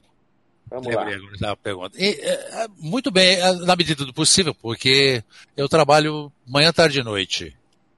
É, invariavelmente, dentro do estúdio, eu desligo o celular, não deixo ligado. Então, é, eu tenho um tempo entre um estúdio e outro normalmente para ver escala, um chamado de casa, coisa que parecida. Então, invariavelmente, no final de semana é que eu costumo ter um contato, quando não tem outro compromisso particular, né? Mas assim, graças a Deus, nunca tive problema, a não ser com um, que eu nem sei quem é o cidadão, que ele foi muito mal educado, uh, não, realmente não lembro o nome dele, ele entrou numa das, das comunidades aí, que eu não sei nem qual foi também, e me falando um monte de, bo de bobagem, né? Achando que eu estava à disposição dele, enfim. Nem ah, lembro. Eu, eu ah, vi uma coisa parecida com essa, mas. Os, os famosos stalkers, né? Os caras que são obsessivos. Esses são terríveis. Então, cara, eu até estranhei, porque eu sou maneiro pra caramba, gosto de trocar uma ideia. É sempre que possível eu respondo. E e, e ele foi agressivo de um jeito. E aí eu, eu aí, não, aí não me contive, eu tive que falar para ele que eu ia cortar ele e tal. Ah, ele falou que ia me colocar no não sei aonde, nos meios da. Eu falei, mas coloca, faz o que você quiser, cara. Eu, eu é, não vou ficar pagando o pau para você porque, porque uh, uh, você por acaso acompanha o trabalho da gente e tal, tal, tal. Aí veio com uma forma agressiva, fazendo perguntas, sabe? Estranhei muito a atitude direito, dele. Né? Eles acham que tem direito. É pois é, cara. Aí eu dei um cortão, ele nunca mais apareceu, graças a Deus. Eu também nunca é. mais vi. Mas, Mas assim, do modo geral, cara, nossa, muito carinho. Uh, eu tenho muita gente, uh, eu não dou conta porque eu tenho muita gente no Messenger, tenho gente no Facebook, muitos também no, no, no meu WhatsApp. Assim, sempre que possível, eu tô. Às vezes uh, uh, me pedem para fazer um vídeo, um áudio, eu faço. Uh, às vezes fico em falta e peço perdão, peço desculpa à pessoa, porque não tive tempo. Às vezes pede para mandar uma mensagem de aniversário para filho, essas coisas todas, né? Sim, sim, sim. Mas sempre que possível, cara, pô, eu, eu adoro o que eu faço e não posso uh, não dá atenção para as pessoas que, que acompanham o trabalho da gente. Isso é uma coisa que eu me obrigo mesmo, a não ser raçar, uh, sa, como é que é? Salvo uh, pessoas do naipe desse cidadão aí que ele realmente não, não tinha a menor condição de, de trocar uma ideia. Não. Eu até tentei, mas ele, ele não deixava nem mesmo eu, eu conversar, não deixava trocar ideia virou agressivo. Então, com exceção desse cidadão aí, com os fãs, cara, muito bem, a não ser alguma coisa que eu não saiba. Mas dos que eu tenho contato, dos que eu acompanho, eu procuro uhum. sempre dar atenção. Às vezes eu noto, no, principalmente no Messenger, que o Messenger ele tem um esquema meio complicado. Às vezes tem uma chamada de alguém, mas ele não aparece no início, fica lá no final eu, eu todo dia estava fuçando, tem muita gente, eu fui achar coisas que tinham me mandado que eu não, não tinha percebido, não tinha visto. É, o Messenger é meio bugado mesmo. É, ele, ele não aparece na sequência. É. É, fica aquela bolinha que indica que alguém te mandou um recado e tal. Uhum. Eu, eu fui achar coisas, cara. Eu comecei a dar uma. Acho que eu precisei procurar uma pessoa para mandar um, alguma coisa. E aí eu fui indo, fui indo, fui eu, eu, lembro que eu rodei pra caramba no Messenger até chegar na pessoa. Aí eu fui descobrindo no meio que tinham, uh, tinham mensagens assim, enviadas para mim e que não estavam na sequência. O Messenger não fica na sequência. Uhum. Vai entrando. Se você, por exemplo, clicar e ver um, uma mensagem e entre, entre essa mensagem claro, você tem umas mensagens anteriores e, e ficarem mensagens posteriores, você perde, você não, não consegue encontrar mais. Se for, conforme o número de mensagens que você receber, você não consegue mais ver essa mensagem que foi enviada. Uhum. Muito louco. É complicado, mas no geral é, é Nossa, é cara. Né? Tranquilo, só carinho. Bom, e, e assim, é, eu sou eu sou um cara muito, muito dado, né? Você diz que eu gosto de conversar, pá. Eu tenho amigo. Essa semana aqui, não tem semana aqui, o Janúncio é um que sempre que possível eu converso e tal. E tem um, tem um carinha lá no. que é de Canoas, dessa, dessa, dessa época aí que eu falei, que tinham 10 mil pessoas. Sim. É, é, eu vou até dar o nome, é Pide Pimenta é o apelido dele. E eu lembro que a gente levou um papo, ele fez um contato comigo. E ele é gaúcho e tal, e eu comentei sobre meu pai. Meu pai gostava de tomar o chimarrão aqui em São Paulo, né? Não era gaúcho nem nada, mas teve um amigo gaúcho e que ele ganhou uma cuia, enfim, aquela coisa toda. E eu lembro que era muito difícil, não existia aquela erva mesmo, a erva do sul, aqui em São Paulo, anos atrás, era um chá, né? Vamos dizer, um chá mate. Uhum. E eu lembro que eu bati um papo com ele. Pô, qual a surpresa quando eu chego lá, a gente foi lá pro nosso camarim e tal, de repente ele me entra com a garrafa térmica, uma cuia com já com a erva colocada e falou: olha, para você, homenagem a você para você tomar. Olha aí. E é o teu pai. Pô, cara, você ah. imagina, né? Até hoje eu comento com ele, eu falo, cara, como vou esquecer daquilo? Mais ou menos como a buchada de bode, que foi uma, uma surpresa maravilhosa a segunda vez que eu estive aí na. Aqui estive é porque, lá, é, pessoa. Assim, só explicando, posicionando na história, é o seguinte: Lobo veio em 2014, no caminho do aeroporto para o hotel, ele conversando, ele disse que gostava muito de culinária, culinária nordestina, e disse que era louco por buchada. Aí o que é que eu fiz? Não coma buchada aqui em João Pessoa. Quando você vier novamente, né? Quando você vier novamente, minha mãe vai preparar uma buchada para você. Isso bem tranquilo, bem sossegado. Quando isso é em dezembro, chega Luiz mandando um link para mim. Olha, Lobui acabou de falar teu nome aqui na live da CCXP e falou da buchada. Eu não acredito. E aí, eu pensando que Lobu ia levar 10 anos para voltar a João Pessoa, não tava nem contando que eu ia cumprir essa promessa. Quando a fé, 2015, Lobu e vem para o HQPB de novo. Eu digo, agora eu tenho que fazer a danada da buchada. Maravilhosa. Vamos fazer a buchada. Não, e, me, e, me enganaram, né? Porque o pessoal entrou lá na sala e falou: Olha, Lobu, você precisa esperar um pouquinho, que vai sair a van para o almoço. Primeiro vai sair uma turma aí do, do evento. Uhum. E daí daqui a pouco você você vai ser chamado com o pessoal, tava o Fabinho, né, a Silvia. Sim, sim. E, e, o Mauro Castro. Então vocês vão ser chamados para tá, tá bom. Daqui a pouco me entra quatro pessoas, uma com, cada uma com uma panela gigante. E o mais incrível, a panela da buchada, quando abriu assim, tinha a cabeça do bode dentro. É uma buchada completa. É, uma buchada completa, maravilhosa. É. E eu, para não perder o embalo, eu. Quem que tava? João. O João. Aí eu falei, vem cá, na boa, pô. A gente, a gente vem aqui, João Pessoa, uma buchada maravilhosa dessa. Por acaso não tem uma. aquela. Uma caninha. Aquela aquela pra limpar a garganta e tal. Ele pegou o rádio, ligou não sei para quem. Eu sei para quem Daqui ligou. a pouco apareceu duas garrafinhas é, falou, é. E eu acabei esquecendo a minha, porque ele me deu uma de presente, né? Uhum. E, e a outra pra gente tomar lá, ele falou, essa, é, acho que era do, é do noro, noroeste da, de João Pessoa, né? É de, era de um engenho aqui do interior. Era do interior? É, é eu sei quem falou, é uma das maiores, melhores cachaças do Brasil. E realmente era. E a gente, to, é, todo mundo tomou, até a Silvia deu, deu uma bicada. Foi muito legal. É, é Eternamente agradecido que é isso. Então, quando vier de novo um dia, a gente prepara outra. Opa, é nóis. Dessa vez eu quero provar, viu, Renan? Da outra vez eu não provei, não. Oh, coisa boa. Eu perdi. Não, Bom, eu, eu vou dizer que... pra você, eu gosto porque eu tenho um amigo paraibano aqui em São Paulo de muitos anos e cheguei a comer uma buchada na casa da família dele. Uhum. Mas o Mauro o Mauro Castro ele bateu dois pratos, daqueles da altura do. Do, do Corcovado. Do Corcovado. Dois ele bateu. Eu lembro que teve outros dubladores aí que você, que você e o Fábio postaram a foto no Facebook.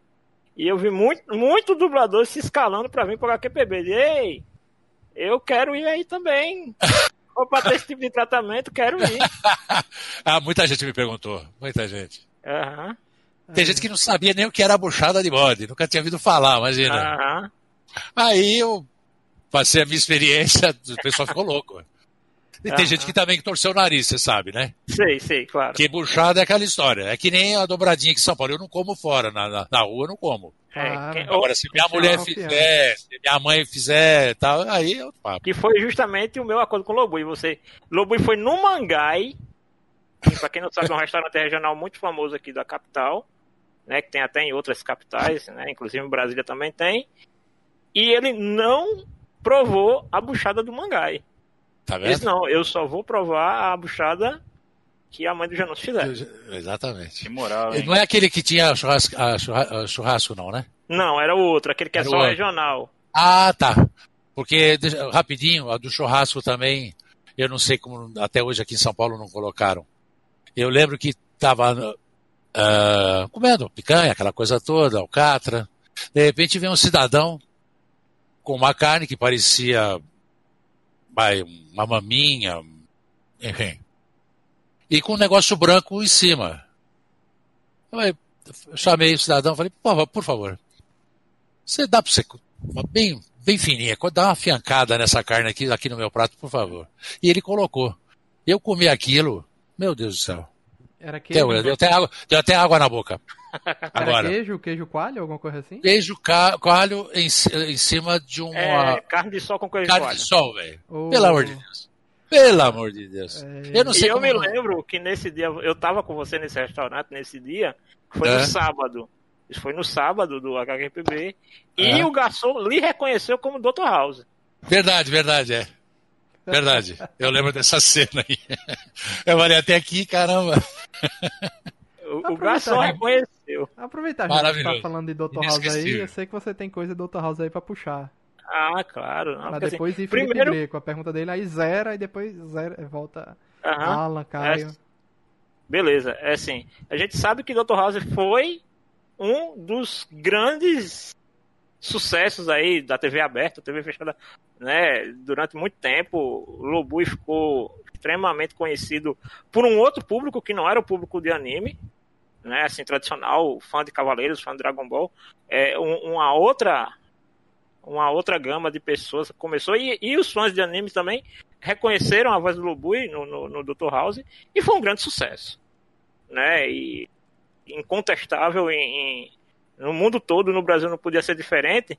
E, e Lobo, eu lembro que aqui em João Pessoa você comentou algumas questões assim de como foi a repercussão dos fãs e a repercussão assim dentro dos entre os outros profissionais de dublagem sobre o seu trabalho com o Dr. House. Você pode falar um pouco disso para o pessoal? Ah, sim. Essa foi uma, uma das grandes alegrias que eu tive como profissional que foi o mesmo caso né, de, outros que eu acabei fazendo o teste peguei. E não, também não se tinha a menor noção do que seria esse Dr. House, assim como o Cavaleiros. Dr. House, para mim, é, depois do Cavaleiros, Dr. House foi a, a, segunda, a segunda grande surpresa agradável em termos de reconhecimento do meu trabalho e tal. E eu lembro uh, uh, que a gente começou a gravar e o primeiro impacto foi: esse cara é louco, né? Ele era completamente doido. É, drogadão, tomava remédio, que ele teve um acidente de moto, a perna mancava com a bengala, aquela coisa toda.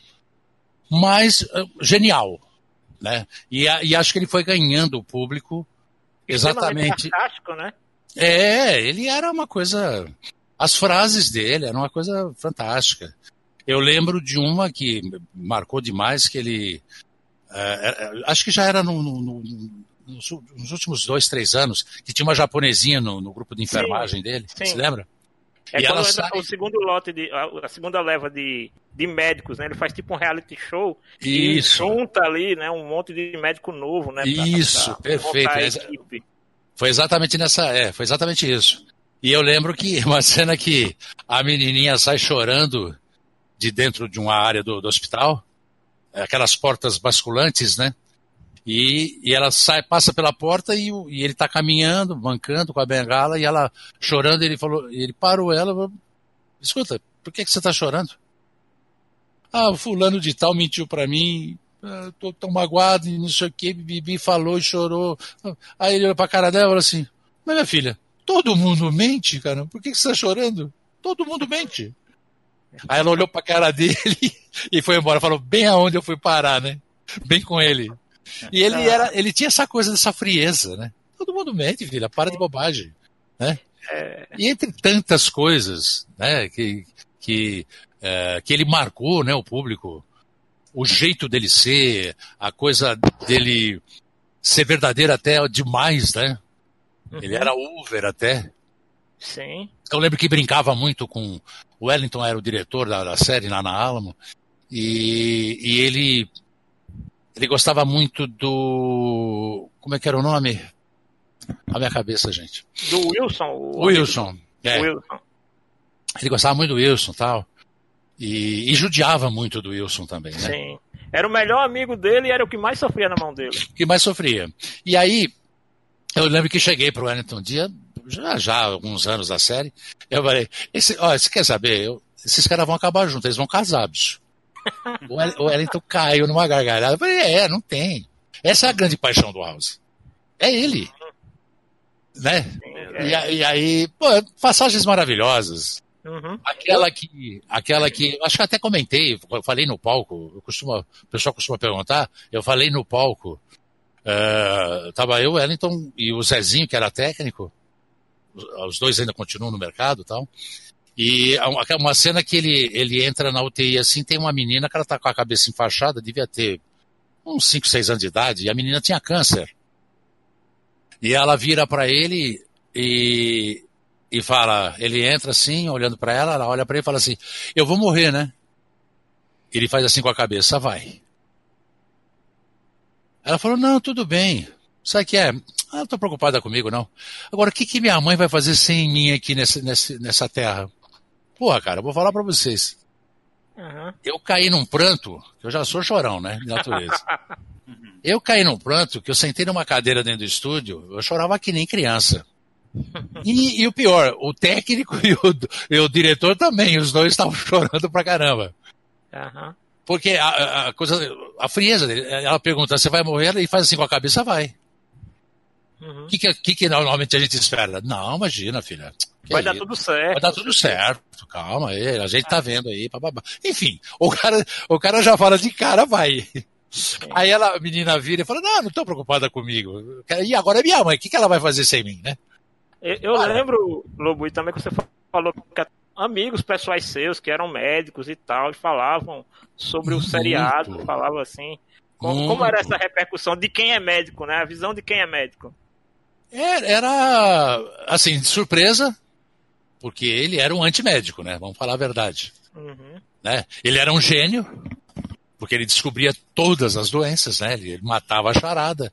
Ele pergun só perguntava para a equipe: o que, que é? Qual que sintoma que ela está sentindo? Ah, já sei. Ele matava todas as charadas. Ele era acima Sherlock da, Holmes da, da medicina. Da, da, medicina. Ao mesmo tempo, tinha aquele comportamento de antimédico, né? Sim. É, ele era um horror. quem, quem visse ele passando em qualquer lugar do mundo falar, esse cara é médico, não, desculpa. Pode ser qualquer coisa. É, Até o Charlie Chaplin, menos médico. Uhum. Então, isso aí no meio dos amigos que eu tenho médicos, foi também uma coisa, cara, e achavam ele maravilhoso, incrível. Esse que é o detalhe. Entendeu? Eu, eu, acho até que o personagem é meio assim. É, é, tudo que um médico também gostaria de falar e não pode falar. E não pode. É, é. Exatamente, exatamente por isso. Essa admiração dos fãs, e no caso desses meus amigos que eram médicos e tal, é, era exatamente isso. Como eu gostaria de ser esse cara, velho. É, House e Grey's Anatomy foram os responsáveis pela explosão de séries é, médicas Médica. no Brasil e no, no, nos Estados Unidos, né? Inclusive, é, sem Yara, Yara antes também, Plantão Médico também. The, é, The, The, Good Doctor, né, essa série nova, é. é. dos mesmos criadores de House. É, então. Tá explicado. Né? É que ele tá falando aí, é, vieram e, tudo detalhe, na... Detalhe, viu? Pra vocês que não sabem, não sei se todo mundo sabe, mas The Good Doctor é uma adaptação de uma série coreana. Olha que louco. Isso eu não sabia. Ela, ela não é uma, sempre à frente, né? Ela não é uma série original americana. Original. Uhum. Ela é adaptando de um dorama coreano. Olha só. Quem foi que disse que você vestiu o personagem? E explique pra galera o que é a gíria vestir o personagem. Ah, algumas pessoas disseram mesmo. Ah, é tipo. É o cara. É, como eu ouvi assim falado em português, é o cara falando. É, é, a voz dele é essa, é a tua, não é dele, não é original, entendeu? É, é mesmo pessoas... como era o dublador do Fred com o do Jerry Lewis, né? É, é o, o, o Martos Matias, ele abria a boca, apesar que era, é, ele tem muitos longas metragens nacionais, quem assistiu o, a, o Canal Brasil vai cansar de ver, ele fazia muita polícia, investigador, ele é uma figura, Martos Matias, tive o prazer de conhecer, meu ídolo. o House é uma experiência. É, é, assim, é, um, é, um, encontro de pessoas muito incrível, porque eu lembro de assistir a série em inglês e por algum motivo eu fui ver na TV depois. Eu, assim, eu já falei, ah, poxa, quando você começa a ver com uma voz, é, é quando muda, tem aquele estranhamento. E eu achei que a escalação da dublagem, além da qualidade, foi uma das melhores escalações de dublagem que eu já vi. As Obrigado. vozes encaixavam muito bem com as originais e depois o fui vendo ficou melhor, inclusive. Impressionante. House é uma das melhores dublagens de série para mim disparado, assim. É, eu fui surpreendido, tanto no meio de amigos, familiares, colegas mesmo tal. É, porque, assim, é, eu lembro que começou a passar a série, eu assisti para ver até o meu trabalho, tudo bem. Uhum. Não tinha assim um. É, não sei porquê, na minha cabeça eu não estava olhando muito. Uh, tem uma coisa do geral, né? Quando você assiste um filme, você, você tem a noção do espaço, é, uhum. né, é, uma visão. A minha ficou focada, é, não muito, não fiquei, não fiquei, muito focado no, no, na, no meu trabalho em si. Eu queria, eu, não sei porque eu queria ver o todo mesmo. Eu me interessei, me interessava pela história. Eu queria ver o que, que ele ia fazer. Eu queria ser um, um, um, um um espectador normal. Você era um fã privilegiado. Sim, era... é, exatamente. Eu queria, assim, acho que de tanto trabalhar e fazer ele, porque eu, eu, eu dublei muito, foram oito anos de série, né? Uhum. Então, uhum. naquela época, eu fazia House quase todo dia. Né? Eu dublava quase todo dia. Você só não pode e acho que talvez por isso. Um, um fã, Lobo, não sei se você sabe, um fã de Grey's Anatomy se infiltrou no hospital, passou durante muito tempo passando remédios, dando diagnóstico nas pessoas e depois foi preso ah, porque ele isso, não era médico, ele tava se passando ele, e disse ele era que... médico, ele era médico doutorado pelo Grey's Anatomy. Ele é. usava falas da série, enganou Olha só. Mundo. Não, eu lembro se né? empolgar esse ponto, né? Ô, ô Lobui, assim, é. é. é uma pergunta que eu ia fazer de outro personagem só para encerrar, mas vai pegar assim todos os personagens que você mais gosta, que eu sei que o Ayora é um deles, o Piccolo e o, o, o Hal. É, uma coisa, você já dublou outro trabalho que tenha sido do ator do House e ao longo desses oito anos, assim, como House e assim também todos esses anos como Maior, como Piccolo, o que é que tem nesses personagens que é do Lobui e o que tem e o que você trouxe para sua vida que você aprendeu com esses personagens? Ah, muita coisa. Sem dúvida. Somente esse último trecho aí, muita coisa. Nossa, é... a nossa profissão tem isso de maravilhoso, né? De mágico. É... É... Assim como eu já saí chorando de estúdios, né? Saí chorando. É... Lembro, lembro de um, me permita só esse. Eu lembro de um documentário dos anos 40, não, não lembro nem faço questão de lembrar, eu sei que era John alguma coisa. Ele era um padre pedófilo. E, e ele fez mal a muita gente, né? Molecada. E, e, naquela época, se uma criança falasse pro pai e pra mãe que o padre fez mal, ela, ela fatalmente ia dar dura na criança ia falar que ele era representante de Deus na Terra, aquela coisa toda, né? E um casal na época, um, um pai e uma mãe só, que viram que o comportamento do filho mudou, chamou atenção e eles sentaram com a criança e o que foi que está acontecendo, pipipi, deram, deram condições para que a criança se abrisse e descobriram o que o, que o cara estava fazendo. E lembro que a coisa chegou no Vaticano, teve o famoso abafo caso, né? não foi para frente, teve protesto, e, e o que me pegou, o que, que é a profissão? O que me pegou é que uh, foi uma cena, e ainda bem que foi no final, porque deu, eh, deu para eu terminar o trabalho. É, que me pegou é que aparece aquelas crianças de, dos anos 40 eram todos velhinhos, parados em frente ao Vaticano. Agora recente, coisa de poucos anos, vai, dois, três anos, deve ter até documentário, deve achar no YouTube é, aqueles, aquelas crianças dos anos 40, é, todos velhinhos, com, uma, com faixas pedindo justiça. Pô, cara, eu vou falar pra você. Eu saí de lá de dentro arrasado como ser humano. Arrasado. Arrasado. Pelo que o cara fez, que a gente sabe que existe, né?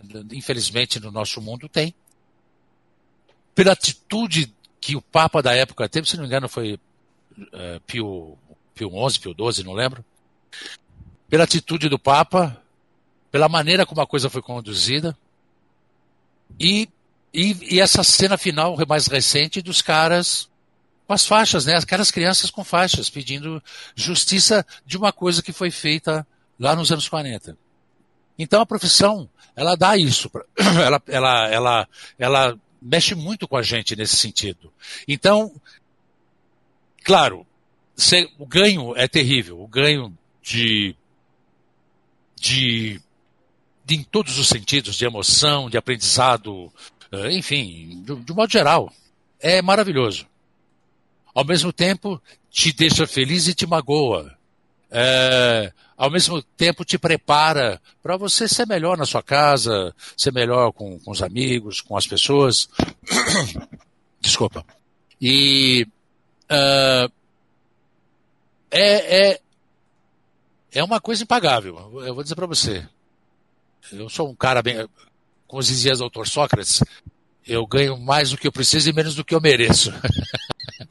é, então, profissionalmente, financeiramente, me sinto um cara muito feliz com relação ao meu que o meu trabalho me dá, mas principalmente tudo que eu carreguei, carreguei carrego esses anos todos, com os trabalhos que eu fiz, com o aprendizado que eu tive, com principalmente com com a possibilidade de enxergar a relação humana não só aqui no meu cantinho, no meu Brasil aqui, mas é, em vários cantos do mundo, né? É, aprendi a ver a, a, a, consciência do povo asiático, por exemplo, que é bem diferente da nossa. Aprendi a ver a consciência do nórdico, que é totalmente diferente da nossa, né? dos europeus, de modo geral. Então, esse é um ganho pessoal, nossa, é impagável. Não tem como, como é, eu fico pensando em outro tipo de trabalho que eu teria, que eu pudesse ter, e tive, né? Eu trabalho desde os 13 anos de idade, eu estou com 68. Então, é, eu, eu, eu, fico pensando em alguns trabalhos que já fiz, ou em outros que eu poderia fazer. Eu não teria a menor condição de ter essa concentração de informações. Jamais. Eu estaria moldado naquele mundo, uh, uh, trabalhando em cima de determinada coisa, e aprendendo cada vez mais com aquela coisa, e simplesmente isso. O que o meu trabalho me dá é, uma, é, um, é um universo, é uma coisa absurda, é imenso, é imenso. De conhecimento, de, de, de lida com a vida, sabe? É impagável. Eu, putz, eu ficaria uh, 10, 12 horas falando a respeito desse, desse disso que, que, o trabalho que o meu trabalho me dá em, em cima dessa, dessa, dessa coisa de, de informações, de, de, de aprendizado mesmo, sabe? Não só na relação humana, como na própria profissão. É maravilhoso. Eu nem sei, é, nem sei mais o que poderia dizer a vocês. Mas é mais ou menos isso que eu tentei colocar. Excelente. Então aí Felipe Greco fecha a primeira. Agora que a gente está terminando a primeira rodada de perguntas, mas a gente já vai caminhar para uma, uma rodada mais rápida logo em seguida, né? Alan, Caio, Janúncio, Felipe, todo mundo vai fazer suas perguntas finais aí. Felipe. É que o Lobu estica pra caramba também, né? Não, um o Lobu não deixa barato. Ele não faz uma, bate-papo pra toa. Ele, quando ele entra, entra pra falar mesmo. Tá certíssimo, Lu. Tá certo. A gente tem que aproveitar esse momento é. sensacional. Exatamente. Eu gosto de viver uhum. as emoções. que não rende não é bom, E tá né? falando com os amigos. Pô, isso pra mim é impagável. impagável. Por favor, Lobui, não deixe barato. é mesmo? Vai lá, Felipe. Vamos lá, vamos lá. Lobui, é, eu vou te convidar pra gente fazer uma viagem no tempo. Você topa? Vamos lá. Vamos lá então, vou testar sua memória, hein? Vamos lá. Vamos lá. É, assim, a gente sabe que Cavaleiro Zodíaco trouxe uma grande. É, uma popularidade imensa por parte dos dubladores, né? O rosto de vocês ficaram mais conhecidos. É, mas e antes de Cavaleiro Zodíaco? Como é, você pode falar um pouco do seu, do seu trabalho, do que você, do que você fez na época, é, antes de Cavaleiro Zodíaco, assim, novelas, comerciais de TV? Pode contar um pouco? Ah, fiz algumas, fiz algumas opções comerciais, até dublagens comerciais eu fiz. A última, inclusive, foi um ator que eu dublei, fui chamado. acho que faz uns três anos, foi o lançamento do iPhone 7. Ah, que legal. É, que o meu. É, mas é uma coisa tão rápida que o meu passa. Porque são cenas do mundo todo, né? Aparecendo Sim. no lançamento do iPhone. E o meu passa e fala num, em uma espécie de uma garagem ou coisa parecida. É, o pessoal, pessoal já recebeu o telefone? Manda ligar para mim. É, só isso. É, então eu cheguei a fazer comerciais, spots, é, narrações, essa coisa toda. Fazia muita narração lá no, no, começo da minha, da minha carreira, eu fiz muita narração, mas principalmente é, o meu início foi engraçado, né? Com as séries, com série japonesa, que foi exatamente Changeman, Flashman, uh, Google Five. Né? O, Google, o Google Five que eu fazia o Desguiller, que era um dos principais. Pô, que legal. Eu, eu fiz a narração do Kamen Rider eu que fui narrador do Kamen Rider. E outras coisas. Naquela época aparecia muita redublagem de coisas antigas. É, a gente chegou a, redublar os Jetsons, é, filmes antigos, assim, não vou lembrar agora, mas é, filmes que o acetato já tinha tido problema e tal. A gente começou a redublar é, já no, no é, com, com DA, né, na, na época. Mas, mas o, o trabalho era muito. Para vocês terem uma ideia, isso eu digo final dos anos 80, começo dos 90, tinham quatro estúdios em São Paulo. A, uma, o maior volume maior nessa época já de trabalho era concentrado no Rio, na Herbert Richards. Tanto que nós tínhamos colegas, Nelson Batista mesmo, ele, ele dublou muitos anos no, no Rio de Janeiro, Antônio Moreno. E, e aqui o trabalho era bem escasso. A Alamo detinha a distribuição da Paramount, se não me engano, né? Então, uh, tinha alguns trabalhos, invariavelmente apareciam alguns trabalhos, mas eu lembro que eles ligavam para você, não tinha internet, não tinha nada disso. Olha, vai ter um longa essa semana. Você topa vir assistir? Então eu lembro que a gente começando deslocava e aí sentava no sofá e ficava. Normalmente um filme leva uh, três, quatro, quatro períodos, vamos dizer assim, que são é, quatro, cada período quatro horas, é três a quatro períodos para fazer né, um longa-metragem de 90 minutos. Então a gente ia acompanhando. Então o trabalho era bem escasso. E, e como eu disse, a, as casas que existiam já tinham também coisas localizadas. Por exemplo, o SBT da Vila Guilherme fazia o, o Chaves, que já tinha um elenco praticamente fechado. Né? Tinha uma empresa chamada Aericon que ela fazia só documentário. Uh, a BKS também tinha alguns clientes com uma cultura, por exemplo. Então, não havia um volume de trabalho, como por exemplo hoje. Hoje nós temos aí, dizem pra, que tem 24 casas em São Paulo, e as casas são lotadas de trabalho. Então é muita gente trabalhando, graças a Deus, e, e, e também muito trabalho. Claro que uh, eu até estava comentando a respeito, nós tínhamos a televisão, sete canais de TV aberta, se não me engano a MTV, né? Nem, nem lembro de outra que tivesse uh, uh, a cabo, ou, ou, ou, acho que era o UHS na época, né? A MTV era o UHS, uma coisa uhum. assim. O HF. Então, o HF, eu falei UHS, né? O, o HF. HF, então. E, então, eram o, trabalho era escasso, é, não havia muitos estúdios, então me lembro que o trabalho se concentrava exatamente nessas, na Alamo e nessas séries japonesas que perduravam um tempinho ainda, né? Flashman, Changeman, foi aonde a minha turma, vamos dizer assim, a nossa, Bretas, Alessandra, tanta, tantos dubladores, eu sou dessa época, dessa turma aí. Tatá, enfim, tem tantos nomes que eu não vou acabar cometendo injustiça e não citar nomes de outros aqui. Mas foi onde começou a florescer essa moçada. E, e exatamente com esses produtos aí. Então, foi uma coisa que até chegar no Cavaleiros, né, demorou. É, não, é, não era uma coisa sufocante, não, não havia um volume de trabalho enorme. Foi uma coisa também que foi, como Cavaleiros é, teve na, no mercado, é, o, esse impacto todo, a, a, a, dublagem também veio num crescendo é, lento, não foi uma coisa assim também de repente pá. Então o que, que aconteceu?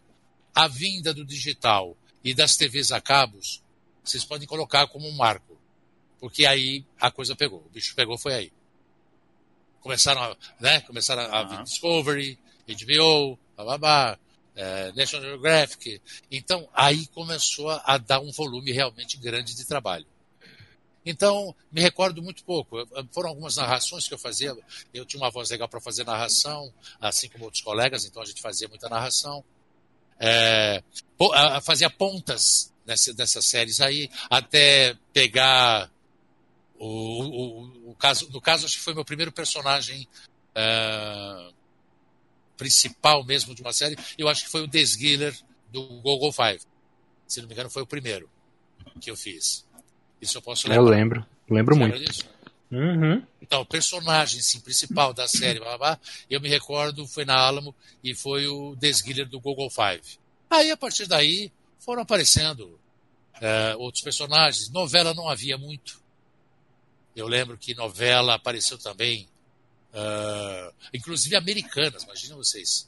Não era uhum. nem Dallas. nem, Dallas. nem mexicana, entendeu?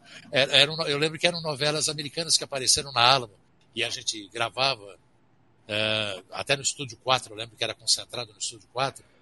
E, e era muito louco a gente estar tá fazendo aquilo lá. Também peguei um papel bacana nessa novela americana, que eu não me recordo o nome. Enfim, foi mais ou menos esse a caminhada uh, inicial, vamos dizer, da, da, da dublagem foi essa. Legal, Lubu. Ó, tua memória tá bem afiada, hein? Pô, gostaria é... de lembrar mais coisas, mas. Não, com certeza. É assim, uma última pergunta, assim, mas é muito curta. A resposta também é curtíssima. Só uma. para matar minha curiosidade, por favor. Diga. Você tem, é claro, o, o Ayora de Leão, que acredito que seja um personagem muito querido por você. Sem é, dúvida. E por todos nós também. A gente ama ele. Mas eu queria saber qual é o seu signo. Isso aí, os caras até brincam quando descobrem, né? Pô, mas caramba! Mas... É, eu sou escorpião. Olha aí, é isso aí! Caraca! É, quando, alguns pessoas já, já sabem e tal, e quando eles começam a falar, caramba, mas, pô, mas como é que você foi fazer justamente o de leão? É, Felipe, Greco, Felipe Greco tem uma tatuagem do Milo do escorpião. Tá vendo? Tenho, tenho Olha imenso aqui no braço. Legal, legal. E eu adoro o meu signo. Pô, pra caramba. Isso aí. Mas é, tá vendo? Não. Dessa vez não coincidiu. Vai lá, Alan. Ah, a minha pergunta vai nessa viagem no tempo que o Felipe propôs, né? É, quando chegou na época de Cavaleiro, você lembra de como é que foi a escalação? Como é que foi a sua percepção do personagem? Qual a sua primeira impressão? Você já sabia que ele ia ser Cavaleiro de Ouro? Como é que foi naquela época? Não, não. É, é... Pra você ter uma ideia, a gente não tinha noção, claro, né? Uhum. Não tinha nenhuma repercussão. E, e, e, a gente sabia que tinha um cara que ele era especializado é, dessa coisa das, da, das, da, dos animes e tal, que era o Baroli. Né? E, e, eu lembro que até alguém colocou agora há pouco aí, eu vou até aproveitar e explicar. Uh, então, o que acontece? O Baroli tinha um, um grupo de, do pessoal lá, ele, chegou, ele chegou a, a dirigir inclusive na Alamo. Mas para vocês terem uma ideia, Uh, alguém comentou aí, tá, o Lobui também fez fulano de tal, ciclano na, na no Cavaleiros, assim, assim, assim. É, sabe por eu. quê? sabe por quê? Porque não tinha dublador. Ah, era uma pergunta que eu ia fazer também sobre isso. Tinha tanto papel, tinha tanto papel na, na série, era tanta gente. O Barão ficou descabelado, pra vocês terem uma ideia, ele ficou descabelado. Então chegou no momento, ele tentou escalar todos aqueles que foram possíveis sem repetir. Todos que ele tentou. Chegou uma hora e ele falou: não tem mais jeito, não tem como. E acho que na época é, já havia uma restrição. É, Parece-me que quem fazia um, os principais, por exemplo, é, não poderia fazer ponta. Como hoje, por exemplo, você pode. Hoje, o, quem faz o principal não pode dobrar. Entendeu? É. Ah, é, então, entendeu? É, como é que fica na situação tipo Recentemente, Dragon Ball Super teve o Torneio do Poder, que eram, sei lá, sete universos, cada um com dez representantes. E de onde é que vem tanto dublador? Tem realmente essa ah, repetição? Ah, mas hoje tem as escolas de dublagem, hoje Não, aumentou muito, Ball, né? No Dragon Ball já é diferente, porque quando ele veio, é, já havia movimento assim de, de, de é, o próprio pessoal da dublagem, principalmente essa turma que entrou no meu tempo, é, tinha muita gente de teatro e tal, e começou a chamar os amigos e papapá. Então começou a entrar bastante gente, começou a dar uma reforçada no elenco de dublagem. Ah, é, e, e, e aí, mas aí que tá, nessa época da Gota Mágica, ainda não havia um elenco muito grande. E chegou num ponto, ele não podia repetir os, os principais. Entendi. Então o que aconteceu? Você podia dobrar três vezes. Quem, faz, quem não faz o principal, naquela época não tinha essa coisa de protagonista, coadjuvante e ponta. Tinha o principal, mas o restante podia, você podia dobrar, você podia fazer três dobras, não tinha problema. Então começou a acontecer isso. Imagina o trabalho que deu para ele com aquele texto na mão, ele ter que dividir sem é outra coisa, sem poder ficar próximo da, da, da outra fala. É, é, é, o, tra o, trabalho que dava, principalmente na época do acetato, era assim, você não podia, você não pode escalar o cara, ele acabou de falar e falar de novo, não pode. Então você tá, o cara está no anel 20, você pode você vai escalar ele no anel 50, no anel 112, entendeu? Para ele fazer mais duas pontas, por exemplo. E ainda e às vezes, dependendo do personagem, da personagem que está na tela, aí o, cara, o diretor pega, dá uma mudadinha aí, dá uma esganiçada na voz, dá uma pesada, enfim. Então, uma modificada, porque tem vozes que não, nem mudando o pessoal vai reconhecer de qualquer forma. O Naquela Marcos época... Matias, por exemplo, do, do, do, do, Fred Flintstone, eh, eu pedi para ele fazer uma voz diferente e não ia ter jeito. Todo mundo ia saber que era ele. É, então, eu lembro é... que naquela época, eu lembro que naquela época da, da, da, primeira dublagem da Gota Mágica, né, você chegou a fazer o, um vilão também, o Caça, né, de Lemonades, e antes você tinha feito dos filmes, todos os vilões Era vários. você que fazia o protagonista. O grande filme do cinema dos Cavaleiros, que é aquele que, né, que foi do Abel, que passou nos cinemas e tal, mesmo, você era o vilão principal lá. Então, E eu lembro de ter feito, eu lembro de ter feito, não, não foram muitos, vai, mas eu lembro de ter feito, eu fui pegar o Ayora logo depois, que aí firmou o mesmo uhum. personagem. Aí ele não podia me pegar mais mesmo. Mas não, é... o, o, o, Tirabosch que me pergunte, porque ele, é ele pegou o Atlas na redublagem, né? Mas o seu ainda é o mais lembrado, assim, a, a forma como você dublava o vilão era diferente, entendeu? Entendi. É, pra você ver. É, é mas assim, eu lembro que a gente chegou a dobrar. Eu devo ter feito. É, é, é que eu não vou lembrar, é impossível lembrar, né? Isso aí foi nos anos 90, começo dos anos 90. Uhum, Agora, uhum. eu não vou conseguir lembrar. Eu ainda, ainda, eu ainda lembro do portão da Gota Mágica e o estúdio era lá no fundo. Isso o Peixoto, o Serginho deve lembrar também. Ah, que era lá embaixo. Que era lá embaixo, você tinha que descer uma rampa uhum. e o estúdio era, vamos dizer assim, numa casa térrea que tinha no fundo da casa principal. É, era, é, eu até estranhava o layout daqui, daquilo lá, né? É, né? Eu achava estranho aquele layout, digo, de um jeito da, das casas, né? Tô falando, né? É, inclusive, coincidentemente, é, eu lembro de uma casa chamada SCC, que depois virou Megasom. É. Uh, ela era ali na rua Tangará, na, no Ibirapuera, quase bem perto do, do, biológico, ali perto do Detran. E era o mesmo estilo, só que ela tinha uma descida maior do que essa da gota, aquela da gota mágica que também, os estúdios também eram, como é que a gente chama é, essas edificações no fundo? Tá na ponta da língua e não sai. Edícula. Não. É, é, é edícula, edícula. Edícula, mas edícula. É, é, porque edícula, é, eu só não lembro se edícula é só para para casas pequenas no fundo ou para qualquer coisa construída no fundo, né? Eu só não lembro como se aplica. É, mas... é, normalmente eu ouvia o pessoal falar assim, eu vou construir uma edícula no fundo de casa, papapá. Uhum. Mas é uma questão, é, é bom até para a gente dar uma, dar uma espiada na, na internet para ver qual é que é a definição mesmo. Mas assim, de modo geral, o pessoal chamava de edícula mesmo.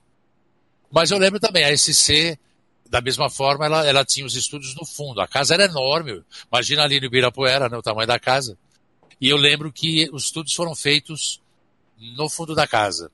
Então, eu lembro na, também na Gota Mágica de até desse assunto, do Baroli desesperado, Gente, eu não tenho quem escalar, caramba, aqui, como é que eu vou fazer? Eu, a gente precisa arrumar dublador, papapá. Ele, ele ficava desesperado. E aí ele foi pegando. Ele pegava o pessoal que não tinha feito nenhum fixo, então ele foi pegando, fazia duas, três obras e ia distribuindo. Hum. Mas que ele passou baus bocados por causa disso, passou. Isso eu não tenho dúvida. E tinha personagem que via e morria no mesmo episódio, né? Acontecia. Embora, Aliás, né? era uma coisa que se ele soubesse com antecedência, eu acho que naquela época, hoje até você tem uma sinopse e tal, né? Uhum. Mas naquela época eu não creio que, que havia sinopse, não. Se ele uhum. tivesse a sinopse e soubesse que aquele personagem ia morrer, para ele seria uma delícia, seria uma tranquilidade. Sim. Entendeu? Porque é. ele podia escalar uma pessoa qualquer, e ainda mais se não entrasse muito, não fosse um personagem que falasse muito, ele poderia usar uma pessoa sabendo que poderia usar essa outra pessoa futuramente porque aquele morreu, acabou. Né? Uhum. Mas eu, eu creio que não, naquela época não havia é, essa sinopse toda, não. Não havia sinopse nenhuma, na verdade. Né? Da, da, da, da, principalmente de, série, de séries assim, acho que não tinha. Janus, antes de ir para a última pergunta da gente, que é a de Caio, para ir para a pergunta do pessoal, é, hum. pode dar um spoiler aí de quem já foi citado hoje, que vai ser um dos futuros entrevistados da gente? Posso sim, é, estamos aqui finalizando aqui os acertos para marcar a data. Nosso próximo convidado vai ser PH Santos, crítico de cinema, muita gente boa, vai estar aqui com a gente conversando Beleza. um pouco aí sobre, acho principalmente sobre a, a, o final da temporada aí de Westworld, entre outras coisas. E, e o dublador? Que foi ah, citado ainda cara, agora.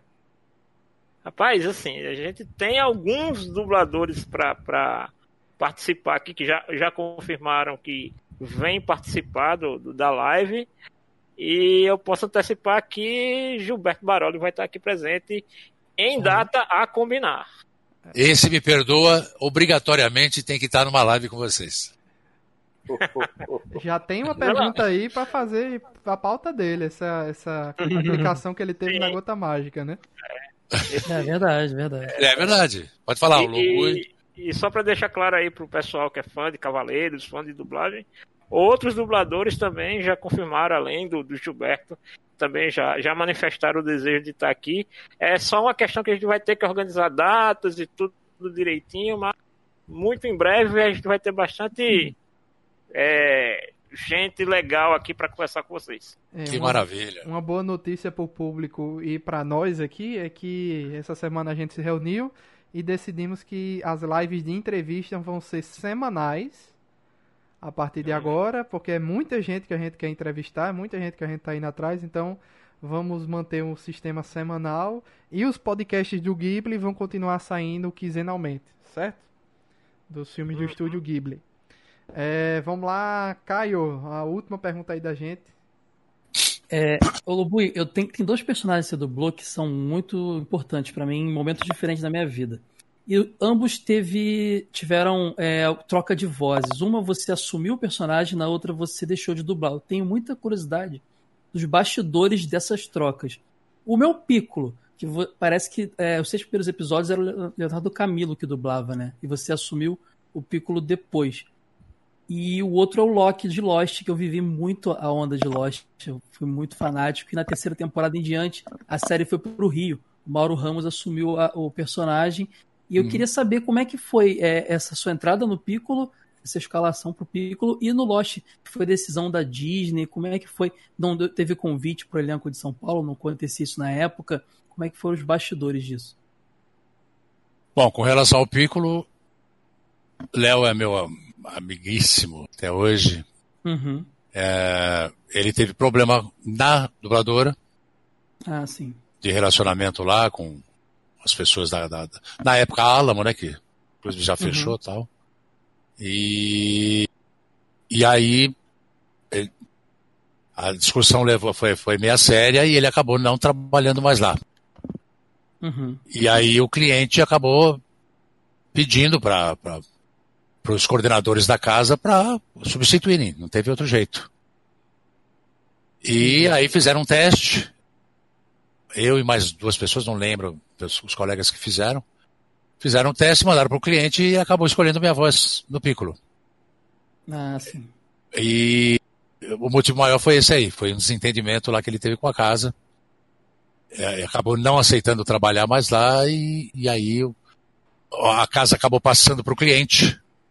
E o cliente exigiu então um teste de vozes e eu acabei sendo escolhido. E lembro até que levei um papo com o Léo tal, na época, ele falou, não, não esquenta a cabeça, eu não trabalho mesmo lá, então. Uhum. Nem, nem, nem esquenta a cabeça. Até, até fico feliz de saber que você que pegou. ele me falou é, na época. É. É. Ele tinha feito o Wiki no Cavaleiros, tinha trabalhado com você já no Cavaleiros uhum. também, né? É, então. Sim, sim, nós trabalhamos até hoje, a gente trabalha juntos, a gente se encontra Uhum. Não hoje propriamente dito, né? Mas até dia 18 de março uhum. recente, a gente estava se limpando. Eles, trocaram, eles trocavam socos nos filmes de Cavaleiros, eles, então, antigamente. É, ele e o é. Leonardo Camilo. E Léo é foi um grande amigo, até de cervejinha e tal. Tem até falei... uma curiosidade aí entre vocês dois. Falei com ele esse final de semana aqui, falei com ele, ele tá em Araraquara, né? Uhum. Ele, ele, a esposa dele é, ela trabalha como professora lá na cidade. E ele meio que fica entre São Paulo e lá. E aí batemos um papão. É, essa semana aqui, é, levei um papo grande com ele. E tá bem, graças a Deus. E a gente tá sempre se falando. Uhum. E com relação ao. Foram seis relação... episódios só, né? É? O processo é, foi, foi muito pouco. Eu lembro que foi logo no início. Não, eu até estranhei, porque é, a voz dele tinha sido escolhida, né? Uhum. Então, é, eu até acabei estranhando, mas depois sabendo da história, uhum. entendi o que foi. Sim. Entendi. O, e o aí... engraçado, Lobui, é que vocês dois também já dublaram um personagem comum, só que em trabalhos diferentes. Além tá do Filipe, vocês é, dublaram, ambos dublaram Jesus Cristo. Você então. nos desenhos bíblicos e ele em Jesus de Nazaré. Tá vendo? Desde a dublagem clássica, essa, esse filme nunca foi redublado e desde a primeira versão é a voz dele. Aliás, o Léo, ele, ele, dirigiu por muito tempo, parece que ele não está mais dirigindo, mas ele dirigiu por muito tempo. E eu falava sempre para ele, falei, Léo, ele tem uma voz central muito, muito boa, bom, vocês conhecem a voz do Léo. E, e eu falava, cara, hoje em dia até nem bem vale a pena, né, a direção, é, eu, é, toma muito tempo, não é muito. A direção não é bem paga, enfim, falando português real. E, e você, cara, você tem uma voz, você vai ser escalado pra caramba. Você, a tua voz faz falta no mercado. Pá. E parece que do, de meados do ano passado para cá, como eu tenho encontrado muito com ele nos estúdios, a gente, a gente se encontra nas, nas recepções, né? E eu acho que ele finalmente a, a, adotou a, a vida de dublador definitivamente e, e, e ele partiu para essa. E, e, então ele está nessa saga aí de, de é, final de semana ele vai para Araraquara e, e no começo da semana ele volta para cá para dublar. enfim, é um grande uhum. amigo. A outra você tinha perguntado? Era o Loki de Lost que Ah, não, essa foi essa foi na mesma casa inclusive. Ah, essa tá. foi foi na Alamo também. Essa foi o seguinte, a gente tava a gente tava com a ANAD, na época, nossa Associação de Direito Conexos, né? Uhum. E a coisa estava pegando fogo e a, essa associação começou a passar, pro, no caso, para as casas de dublagem, para os clientes, que havia associação. Para a gente, a gente na época não recebia direito conexo nenhum, né? Uhum. Na verdade. E eu acho que era um trabalho da Disney, né? Se não me engano. Da Disney, isso. Exato. E Aí a, a, a pessoa que tinha, que tinha, no caso, a, a Disney como cliente lá na casa, é, houve uma reunião, uma discussão entre, entre, entre os, os profissionais que estavam dublando a série e, e mais os profissionais de um modo geral é, da dublagem e começaram a exigir que a gente abandonasse né, a associação, que a gente não, não exigisse direitos, essa coisa toda. E a coisa acabou, foi, acabou parando no Rio de Janeiro para ficar bem curto. É, a Disney bateu o pé, disse que não aceitaria, e mandou para o Rio, e o Rio acabou. Faz, fizeram os testes com o pessoal lá e, e, acabou. Acho que foram dois anos aqui em São Paulo, o restante foi feito no é, Rio. Exato. Caramba, não imaginava. Eu lembro que fiz, acho que foram dois anos, é. É, dois anos. Um trabalho muito legal. Gostava de fazer pra caramba também. Era, era, era uma série muito interessante, é, né, pela, pela, por toda a Sim, história um, que ela continha. um né? fenômeno né? mundial e o Loki ele, ele, evolui muito na série. Eu queria muito ter Fantástico. visto você é, dublando o Loki, porque ele chega a virar, não querendo dar spoiler, né, vilão e tudo mais, é bem interessante.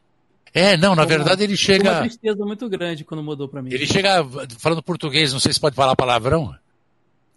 Pode.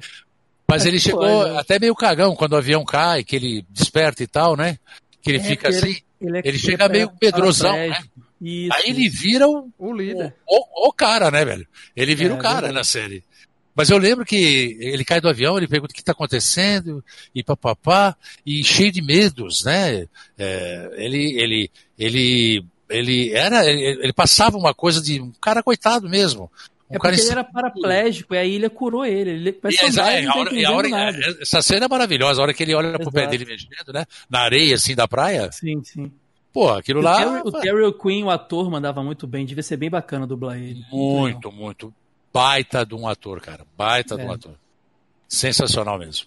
Muito legal. É daqueles que você tem prazer de dublar e não te dá trabalho. É, é uhum. Você dubla ele 15 minutos, dali pra frente você já sabe os cacuetes dele, já sabe onde ele pontua, onde faz vírgula. Então é daqueles atores incríveis para você dublar. Ah, legal. Então é isso, amigos. Vamos para as perguntas do público. Como a gente estourou o tempo aí, um bocadinho, passamos de duas horas de live.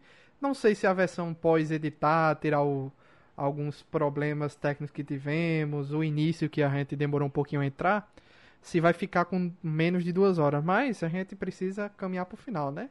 Então vou, Vamos lá. vou fazer dois, duas perguntas aqui do, do público, então. É, tá. Everton Retro Game perguntou qual a dublagem mais difícil que você fez. A mais difícil uh, foi uma série. Vocês vão me ajudar. Nossa, nome tão fácil. Eu tô, a minha cabeça está meio complicada, viu, pessoal? Um pouco de cansaço também, acho que dessa dessa fase que a gente está vivendo. Uh, era um advogado.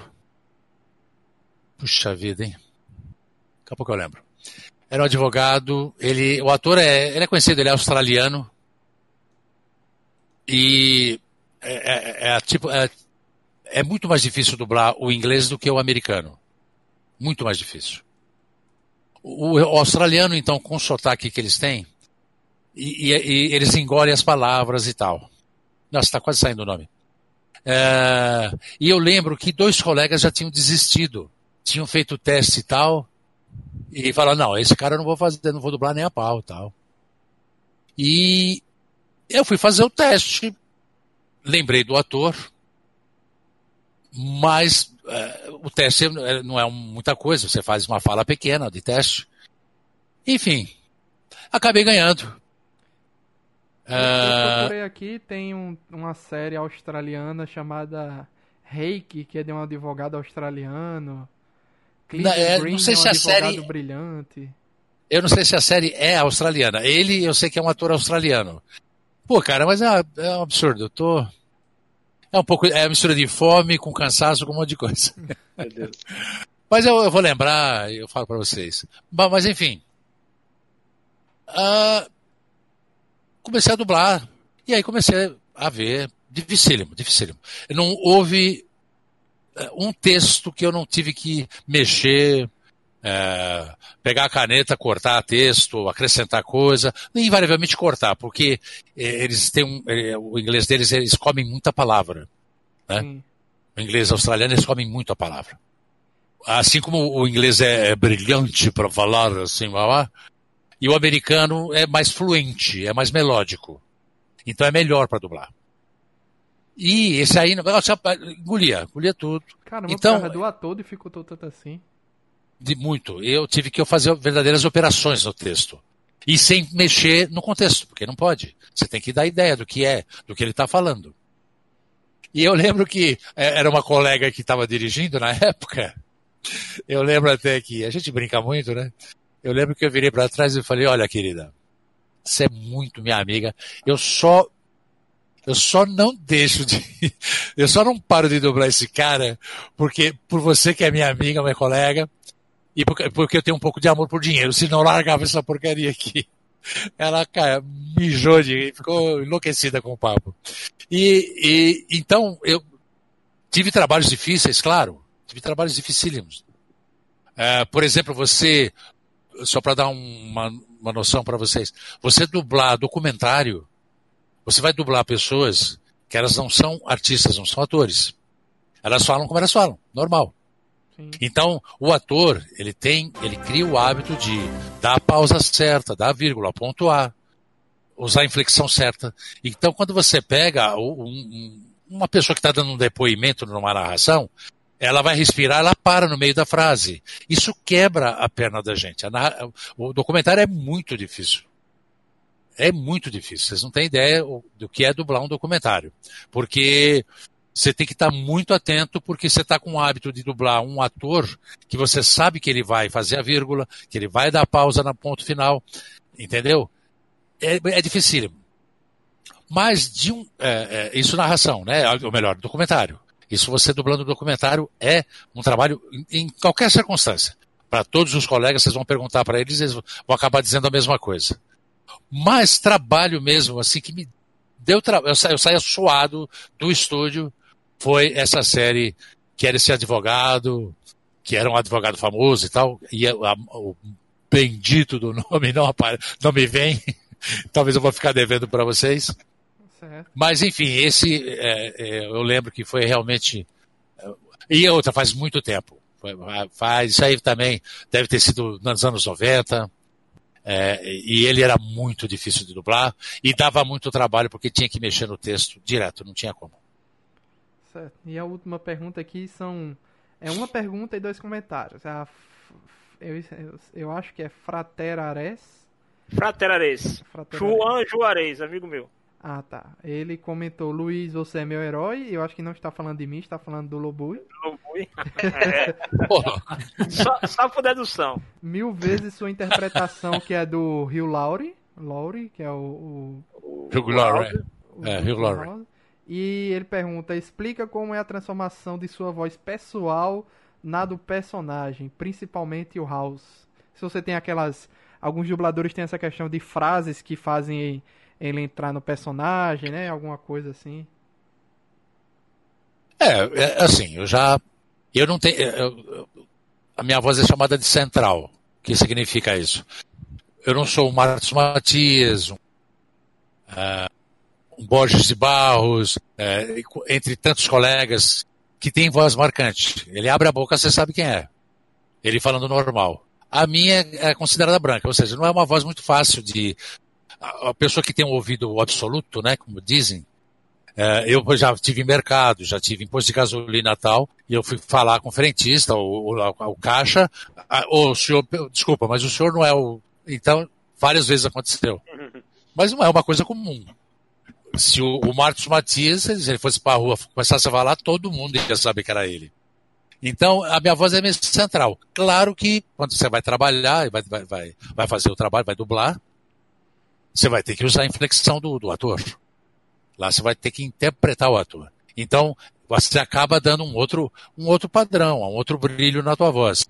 É, é, eu normalmente vou falar é, do meu jeito, Claro que meu timbre, de alguma maneira, a pessoa, depois de eu falar um determinado, determinado momento, vai pensar. Mas assim, a inflexão quando está dublando. É, é, comum a todo mundo. Eu tenho, eu tenho, eu tenho colegas, é, às vezes converso com eles assim, e às vezes estou vendo um filme, alguma coisa, e começo a me perguntar, caramba, quem que fez esse cara? Não estou reconhecendo a voz e não consigo reconhecer a voz. Aí passa um tempo, se ele tiver um papel que é, é longo, eu começo a ouvir, aí de repente uma inflexãozinha, alguma coisa que ele use a personalidade dele, não a do, da, do que está na, na tela, eu consigo reconhecer. Porque a gente tem, por hábito, quando trabalha, de mudar a inflexão da gente. A, a, a, gente meio que pega, por exemplo, eu peguei muita coisa do House aquela coisa ardilosa dele, aquela mas ele, ele é meio apimentado, ele, ele, ele é meio debochado, é, gozador e tal. Então você acaba pegando. É, você está com o inglês aqui no ouvido, mas você acaba, naquele pequeno momento que você está ensaiando, você acaba jogando aquilo para a tua linguagem, aquela malandragem dele, aquela picardia, você acaba jogando para o português, para a nossa língua portuguesa, e acaba ficando. Quem conseguir é, pô, passar a ma mais credibilidade do ator, do, da personagem que está lá, do ator que está fazendo a personagem, melhor. Vai ser reconhecido com certeza. Eu, eu me permito, o Janúncio até sabe, eu lembro de, o Bosch de Barros que fazia o Dr. Smith no Perdidos no Espaço. Alô? Sim, estamos ouvindo. Ah, estão ouvindo? Ah, tá. Pensei, deu um barulho, pensei que tinha caído. Ele é, tem uma passagem, ele. Eu lembro de ter visto a série no original, e, e claro, com ele dublado, meu querido irmão, amigo, meu ídolo. E ele chegou um momento em que o ator que fazia o, o Dr. Smith veio para o Brasil a convite tal de alguma coisa nos anos 60, se não me engano. Acho que foi Eu lembro dessa história. Lembra? Lembro. Então, e aí ele chegou aqui, quando ele desceu no Santos Dumont no Rio, fechou a roda em volta, botaram ele no, no, no ombro de um cara, começaram a gritar o nome dele, e ele olhava para o lado e não estava entendendo nada. E foram levando ele para fora do, do, do, do, aeroporto, tal, até que ele entrou no veículo com o pessoal dele e foi embora. E ele que, perguntou ao pessoal: o que está acontecendo? O que, que é isso aí? Aí foram se informar, né? E perguntaram tal. E foram se informar e explicaram para eles que ele era o cara mais amado aqui. A série, a série dele, o Dr. Smith era o cara mais querido da série, dos Perdidos do Espaço, babapá. E ele não acreditou.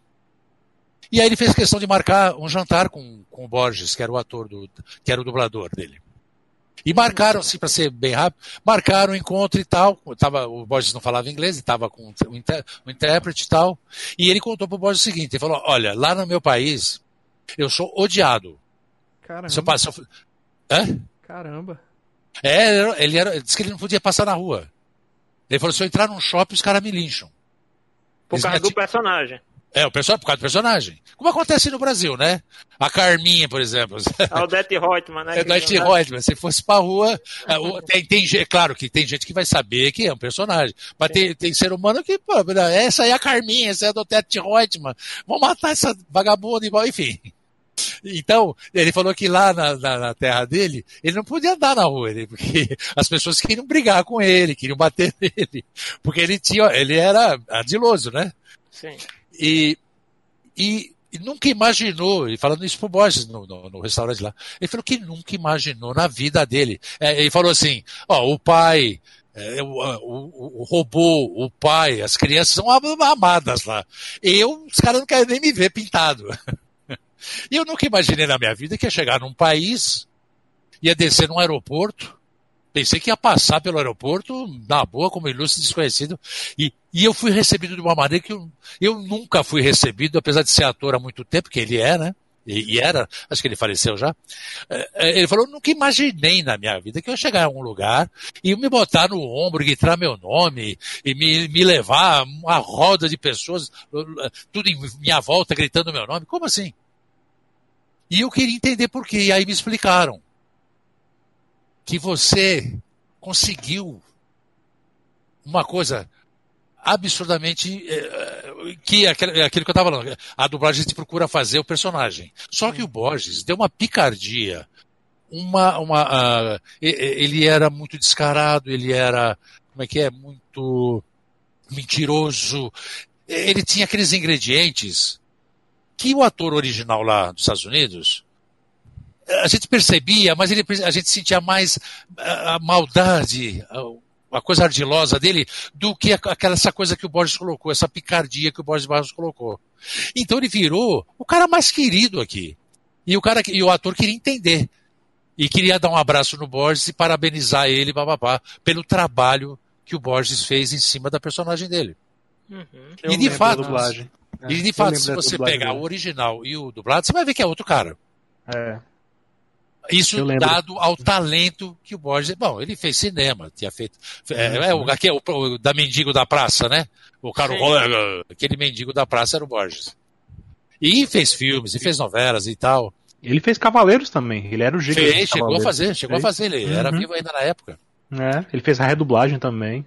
É. é. Ele, é, ele, tinha esse jeito, ele tinha esse jeitinho diferente mesmo, mesmo que ele não, doutor aí, ele também tinha esse jeitinho. Ele, ele mesmo fazendo personagem ela? pequeno na série. Vocês não acreditam, ele é a pessoa dele. É o cara mais largado ele era, sim, ele que eu era... conheci no, no, começo do anime tem aquela cena do mestre do, do mal, né? O Ares e tal. Sim. E ele tem. Ele, e ele tinha o, o funcionário dele do santuário. Ah, e ele era justamente dublado por ele. Era, era, é, e aí era, é, ele tinha um jeito de falar, de dublar muito legal mesmo. Que eu, o Nossa, mestre falava assim, eu é preciso é, matar. Eu Bom, preciso matar os cavaleiros. Aí ele falava, isso mesmo, mestre. aí ele, ah, eu tenho que matar ele e faz muito bem. Ele falava assim de um jeito que era, era esse jeitinho que o Loboi tá falando. Eu, eu já comentei, eu não sei se comentei isso em algum evento ou não, mas para colegas com certeza. Aliás, essa casa que eu falei agora há pouco, pro Serginho, que a SC, que era, os estúdios eram no fundo. E eu lembro, é, eram dois estúdios que tinham lá no fundo da casa.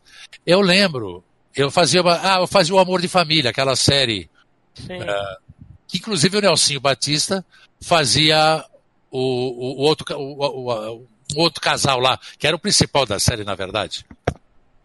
É, e eu lembro. Alô? Opa.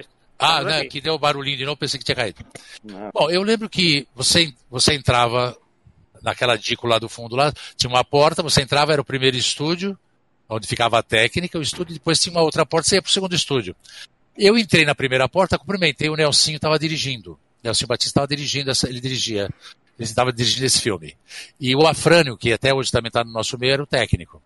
E eu cumprimentei eles assim na técnica, o estúdio ficava isolado, claro.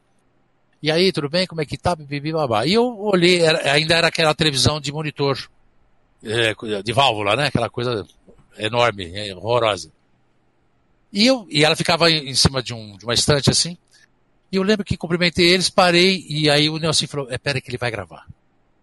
Aí tem que fazer silêncio. E eu fiquei assistindo. Ele fazia, era um negrão, contando história para criança. Eu fiquei olhando para a tela. Quando ele terminou de dublar, eu lembro que o Nelson usou a expressão falada em português. E, e eu lembro que eu pensei comigo, eu falei, o dia que eu conseguir fazer um trabalho próximo disso que ele fez aí, eu posso dizer que eu sou dublador. Porque era aquilo mesmo, parecia um cara, que o cara era brasileiro, que estava lá contando história, dadas as, as minúcias, a, a, o talento que esse cara tinha. Ele era absurdo, ele era um absurdo. É, é, o talento que ele tinha, é, é o, o, essa coisa que ele tinha então de, de quebrar personagem, é, de fazer caricato, nossa, ele cansou de fazer. Era com ele mesmo, ele adorava fazer personagem caricato. Essa coisa de né, mudar a voz, é. ele, ele, amava fazer. Uhum. Então eu lembrei dessa passagem é, que eu até hoje, olha, isso, anos, também no começo dos anos 90, eu falei, o dia que eu fizer alguma coisa parecida com isso, eu posso dizer que eu sou dublador, porque ele era incrível. Então é isso, amigo. Antes de encerrar aqui nos despedir do Lobo e agradecer a presença aí dos já sempre presentes aqui nessas entrevistas, Felipe Greco, nosso moderador. Valeu, valeu. Alô, alô. Opa. Voltei. Fui que voltei. Já não Opa. Neto, obrigado também por ter vindo e, e ter conseguido o Lobui aí, o nosso Peixoto e Janum são os produtores aqui das das entrevistas. Eles que estão indo atrás dos entrevistados. Que é, é isso, gente? Eu tô pegando o povo no laço, viu, Lobo? Gente fina. É, né? Tô, tô, pegando o povo no laço aí pra. Tá vendo? Mas vocês têm moral, você sabe disso. Valeu, obrigado. Obrigado, obrigado, obrigado a vocês, gente. Já não se Peixoto pelo trabalho, né? É, Alan Nicole sim, também pela presença.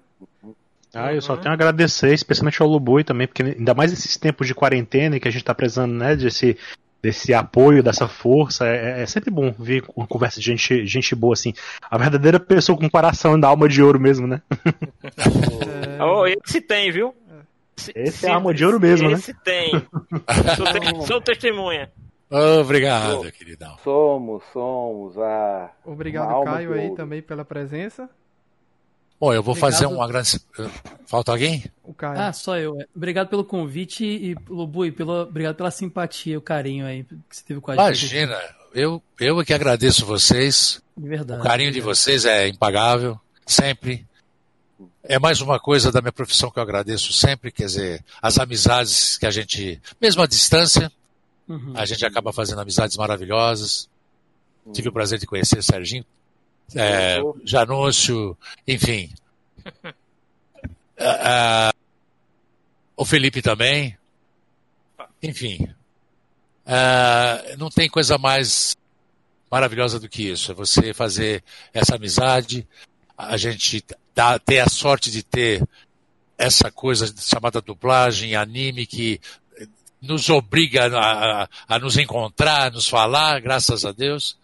E, e, eu não tenho nem como agradecer vocês pelo carinho. Eu que agradeço pelo carinho, pelo convite. Janúncio, um beijo no teu coração. Que é isso, Lobo. Eu que tô sempre agradecendo. Cara, Serginho, fala... beijão no teu coração também, querido. Obrigado Muito mesmo. Obrigado. Saudade de vocês. Maravilha. E sempre que precisarem, tô aí, no que for possível, a gente tá, tá presente para qualquer coisa com vocês. Maravilha. Valeu, Lobo. E o que não pode faltar agora é o rugido do leão para o público aqui que está nos ouvindo. Aquele Opa, de despedida. Lá. O relâmpago de plasma. Deixa eu até fechar aqui que eu já falei que minha mulher vai me mandar embora. Né? Eita. Vai dormir no sofá hoje, na garagem. Bom, vamos lá, vou mandar os dois melhores dele, né? Hum. Então, pra galera toda aí. Relâmpago de plasma! Bem, Cápsula do Poder! Obrigadão, gente. Ninguém pode reclamar que não foi prestigiado. Tá vendo? É, Obrigadão, viu, gente? Valeu, Lobo, e obrigado a todo mundo que assistiu até o final e até a semana que vem. Valeu! Opa, vamos nos falando. Até.